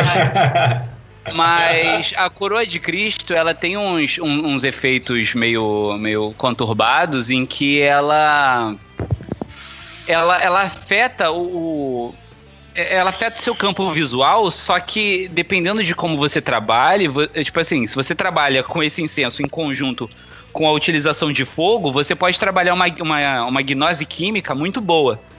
E naquele momento ali, é, eu tava completamente perdido, eu não sabia o que, que a gente ia fazer, eu não sabia o que, que eu tinha que visualizar, eu não sabia de nada. Eu tava me sentindo um católico na missa. Aí. Que gênio, cara, que gênio. Aí, tipo assim, é. Aí, tipo assim, cara, é, simplesmente me veio uma imagem na cabeça. E me veio uma imagem na cabeça e a galera começou a dançar ali e tal. E eu fui pra perto da fogueira e eu comecei a trabalhar ali perto da fogueira e tal. E o incenso comendo solto e a galera rolando ali. Galera dançando ali em volta da fogueira. Aí quando acabou o ritual e tal, que a gente fez o banimento, tudinho direitinho, que eu fui conversar com o pessoal sobre a imagem que veio na minha cabeça, era exatamente a imagem do arquétipo que eles queriam que fosse emanado ali, que eles estavam emanando. Que era simplesmente um lance com salamandras e essas coisas todas que o gelo gostava também. Eu, eu É. tenho que tirar o meu da reta e botar o dele. Dá a mão aqui, amigo. A gente tá junto no mundo da droga. Aí foi isso, cara, porque foi a primeira vez que eu falei assim: caralho, eu não conversei com ninguém. Ninguém me falou dessa porra. Como é, que a gente compartilhou isso? Aí eu falei: olha que doido, vamos ver o que, que dá pra fazer mais. Aí daí eu não parei mais. Nem bom. com magia e nem com, com a droga. E você, Douglas? Eu? Cara, eu nasci nisso, né, mano? A, mi- as- a minha família toda fazia macumba pra caramba, cara. Então se eu não começasse logo de cedo, eu seria louco, né? É. Você, Lu? Ah, cara, era tudo por dinheiro, né? que isso? Aí foi do- Não, primeiro eu entrei por causa de menino, depois foi por causa... Aí depois eu comecei a fazer uns bagulho louco, deu certo por causa de grana e ficou legal. Muito bom. Essa é vida. O meu, a primeira Você, magia. que- O meu foi, cara, um camarada meu que. Camarada, né? Eu tive treta com ele quando criança, né? E ele vivia me importunando. E isso me incomodava demais. Aí a minha mãe fez assim: escreve o nome dele completo e põe no fundo do freezer. Cara, Nunca mais Caralho. importunou. Que, que morto isso? me fortuna, né? Que ser humano é esse, brother? Que Que é isso? parça. Ou seja, Que você isso, colocou mano. o cara literalmente no gelo. Você fudeu com o cara. Gelo é foda, né? Foi isso aí, É, mano. cara. Eu fui escrever o nome dele, mas você tem que colocar o sentimento. Por exemplo, eu não quero mais que essa pessoa me importune, né? Enquanto você está escrevendo. Amassa o o máximo que você puder o papel, até na hora que não dá mais. Aí você coloca no fundo do freezer. Nunca mais essa pessoa vai encher seu saco. Vocês já ouviram falar. Isso já eu tinha, lembro do até ritual hoje, do viu? Frater Cagão. Ou o Ritual Frater Cagão. Ritual do Frater Cagão. Se, quem fizer, consegue. Caraca, é sinistro. Se Ritual do Frater certinho, o Cagão. Frater Cagão funciona. É, Eu não vou vou, passar pra vocês aqui. Você vai estar literalmente Ok. cagando em cima do cara. Ensina o Frater Cagão aí. O Frater Cagão? Ensina. Ué, Ah. vamos trazer o Vortex pra cá direito. Então, tá. É, é tipo, é tipo assim, eu vou ler aqui o ritual no, no, no Morte Súbita. Ah, É, faça o sigilo que representa uma frase curta do tipo: A merda de Fulano vem à tona ou Fulano está na merda. Onde É. Fulano é a pessoa, situação ou corporação alvo. Durante o dia e no dia anterior, faça refeições com fibras: pão integral, cenoura crua, folhas, cereais integrais. E coma frutas emolientes: laranja, mamão, abacaxi. Cu- é, caso queira incrementar o trabalho para a produção de gases, os alimentos indicados são ovo, repolho, quibe, leite, champignon, cebola, feijão com casca, etc. Com um nível atômico, com ah não, com um pincel atômico ou canetinha de ponta porosa, desenhe em uma folha de papel higiênico a figura do sigilo. Caso tenha uma foto do alvo, imprima e desenhe o sigilo no verso. Na hora que a mãe natureza chamar você para o trabalho, pegue a folha com o sigilo e dirija-se para o banheiro. Se der tempo, ou se parecer conveniente, faça antes o ritual gnóstico menor de banimento. Ou qualquer outro ritual de banimento que vocês quiserem aí. Não fica preocupado com isso não. Jogue o papel na privada e sente-se no trono para obrar. Passe a entoar o mantra do sigilo, repetidamente enquanto deixa a natureza agir. A indicação é para que o mantra seja repetido até que toda a obra já tenha sido depositada na privada. Levante-se e, enquanto dá a descarga, solte um so- uma sonoro e incontida gargalhada de banimento. Fim.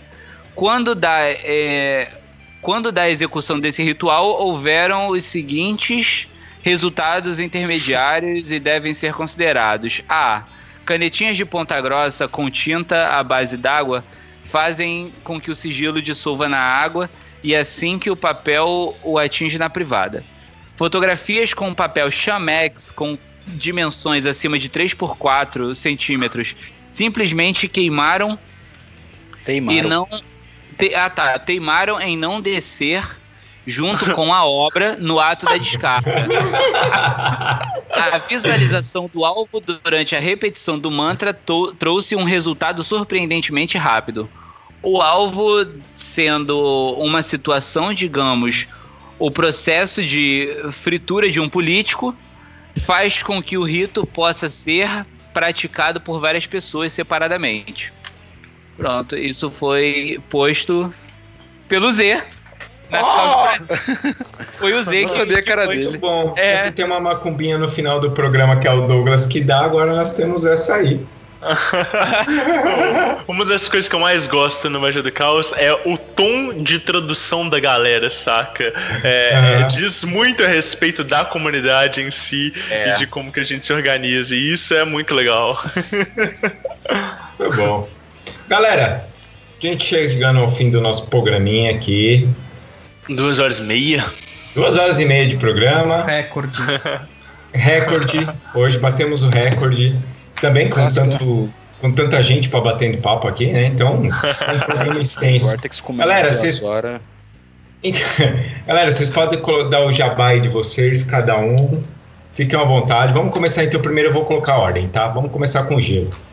Isso. Bom. Ah, eu sou o host editor do Vortex, né? Então, se vocês estiverem precisando de alguém para fazer algum trabalho de edição de áudio, alguma coisa, tamo aí. Eu sou professor de Sociologia e Filosofia, então vocês precisarem de, sei lá, aulas, tamo aí. Mas o que eu acho que vai interessar mais a galera daqui é que eu trabalho com macumbaria planetária. Então, se você tiver afim de um mapa astral diferenciado, sem essa coisa toda que você vai acabar encontrando por aí, que é um tanto quanto raso e quiser um trabalho mais direcionado para como você trabalha com a sua personalidade. E assim, sem Márcia Fernandes, tá? Pensa em personalidade com E maiúsculo que vai dar no eu superior. Alguma coisa, uma ferramenta para você trabalhar o seu autoconhecimento e para você entender como que você consegue se estruturar para atingir seus objetivos. Fala comigo. Você consegue me achar no Facebook, José Lucas da Silva. E eu também tô no Twitter, arroba etnoesquizo. Aí depois eu passo bonitinho pra vocês que é difícil. É isso. Isso aí. Obrigado, É. Rodrigo. Oh, então, é, eu queria agradecer pra caramba o espaço aqui. É uma honra estar dividindo é, microfones com vocês, esse espaço aqui do, no Papo. A gente quer levar vocês lá no Vortex também pra gente falar de Umbanda é, e, e, né, e na magia do caos e tudo, e fazer, continuar esse papo aqui. E de Jabá eu não tenho nada pra falar, não. Eu tô dando alguns cursos. É, a gente falou de Cabala, eu vou dar outro curso de Cabala aqui em Belo Horizonte no dia 12 de maio. Se tiver alguém interessado, é só entrar em contato comigo. E a gente tá produzindo muito conteúdo pro Vortex é, e tudo. Então, assim, é, se vocês gostaram do programa, gostaram do tom que a gente usou aqui, é, procura a gente no Facebook, responde as perguntas, entra lá no grupo e tal. E vão fazer a Podosfera crescer mais. E, e- e, gente, tamo junto. Obrigado por estar aqui.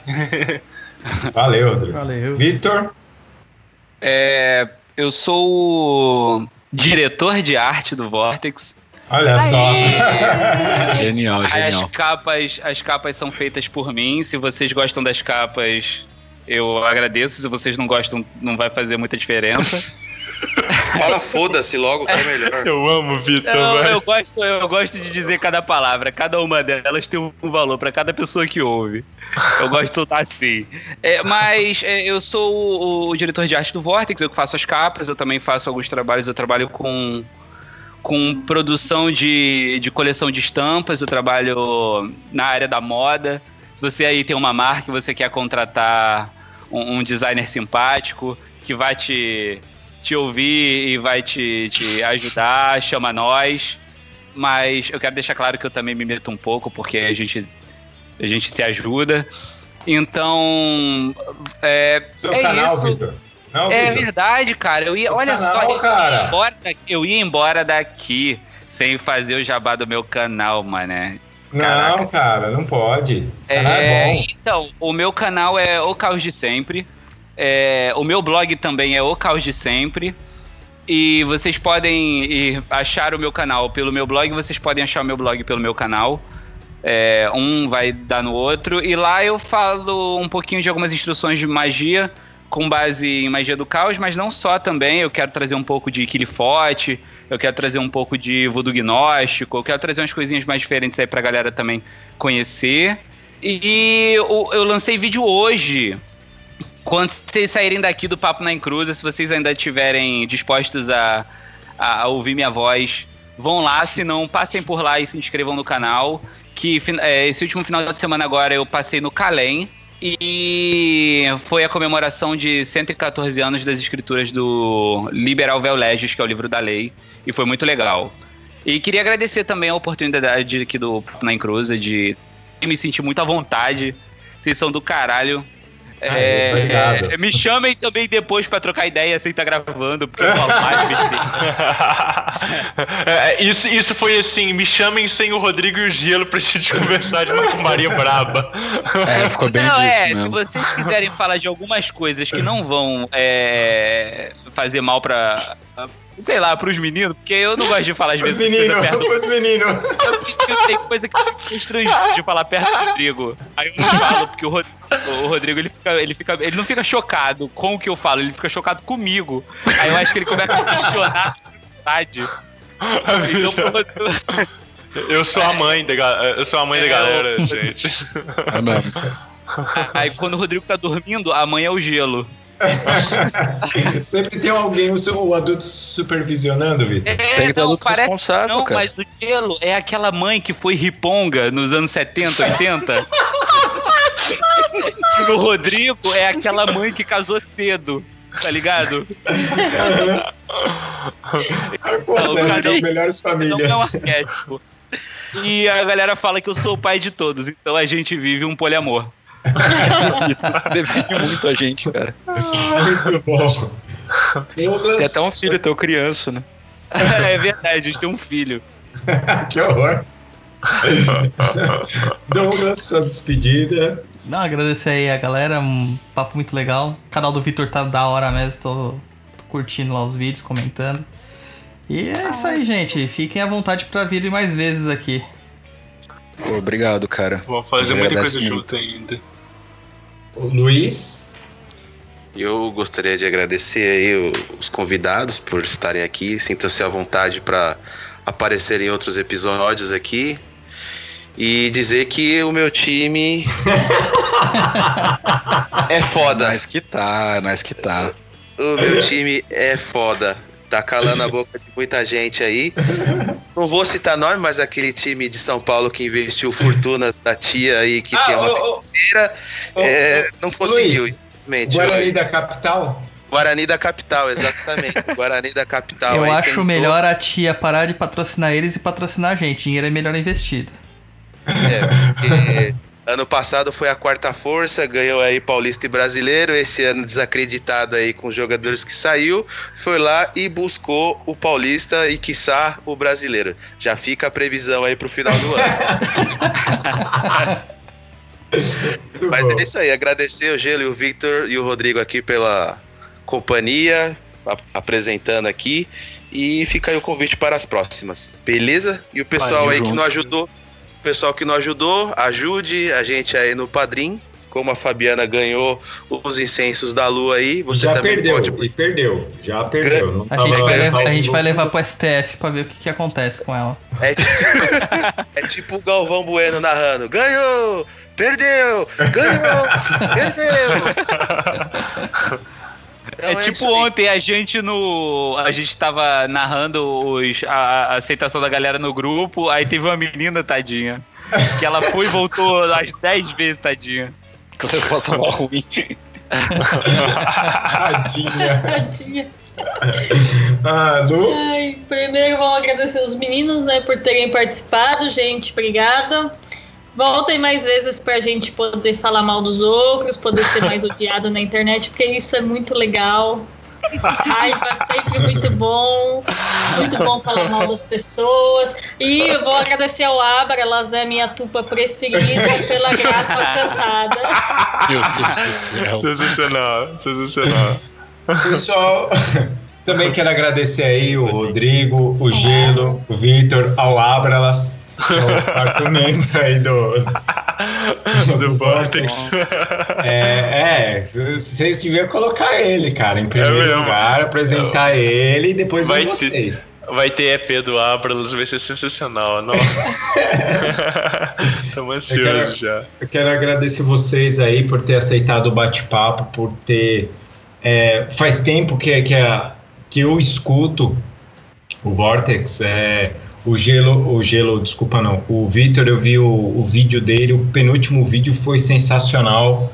É, o trabalho de vocês, de parabéns. É, apesar de às vezes ser muito maluco e você não tá entendendo o que que tá acontecendo, mas para, para um pouco, respira fundo e fala assim: eu vou entender. Vai acontecer isso umas 30 vezes.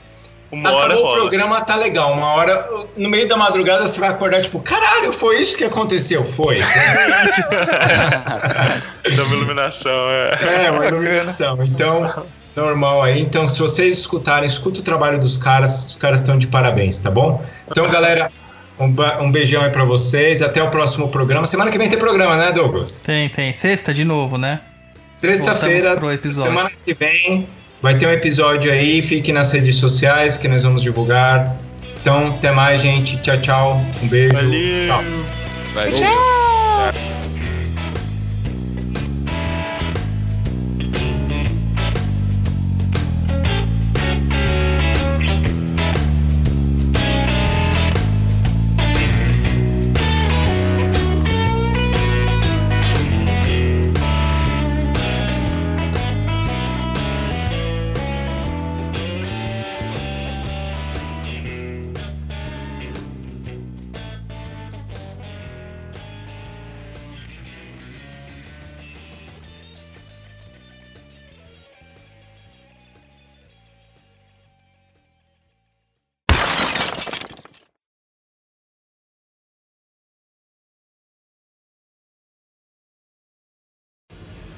E no Papo de Cruza número 20, o profeta nipônico Mestre Mitsu disse.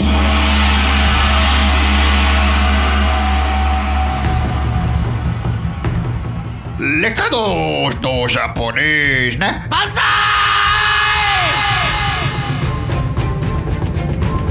Luiz. Bom, é, agradecer ao nosso ilustríssimo convidado aí por ter é, ilustrado o nosso programa aí, ter tirado a dúvida dos nossos ouvintes, inclusive minhas também. É, muito obrigado por ter participado do nosso programa. Agradecer aos nossos ouvintes aqui que estão ao vivo, nos escutando aqui há duas horas já. E é isso aí. E dizer que esse final de semana meu time volta com o título de campeão paulista na mão. Vai Corinthians. E dizer que esse final de semana meu time volta com o título de campeão paulista na mão. Vai Corinthians. Dizer que esse final de semana meu time volta com o título de campeão paulista na mão. Vai Corinthians. O Corinthians vem pra bater agora o seu quinto. Se fizer, acaba. Se não fizer, segue o bonde. Torcida mandando todas as suas energias para Jailson. Torcedora comemora. E é o Maicon quem vai bater. O quinto pênalti desta série para o Corinthians. Maicon e Jailson. Toda a pressão da torcida do Palmeiras. Tá autorizada a cobrança do Maicon. Ele é canhoto. Partiu pra bola. A batida. Gol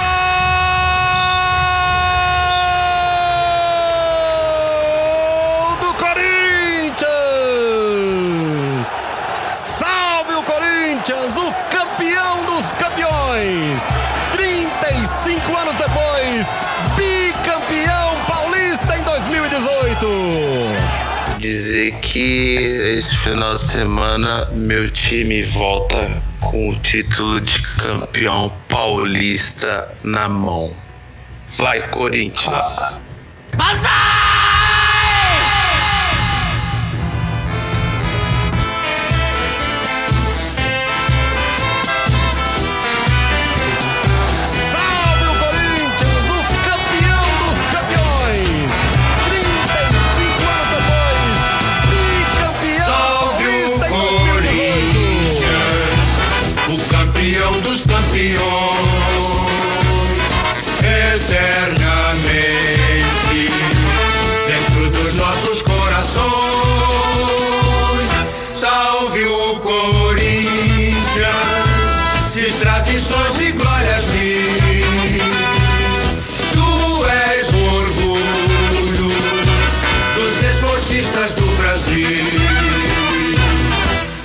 passado é uma bandeira, teu presente é uma lição. Figuras entre os primeiros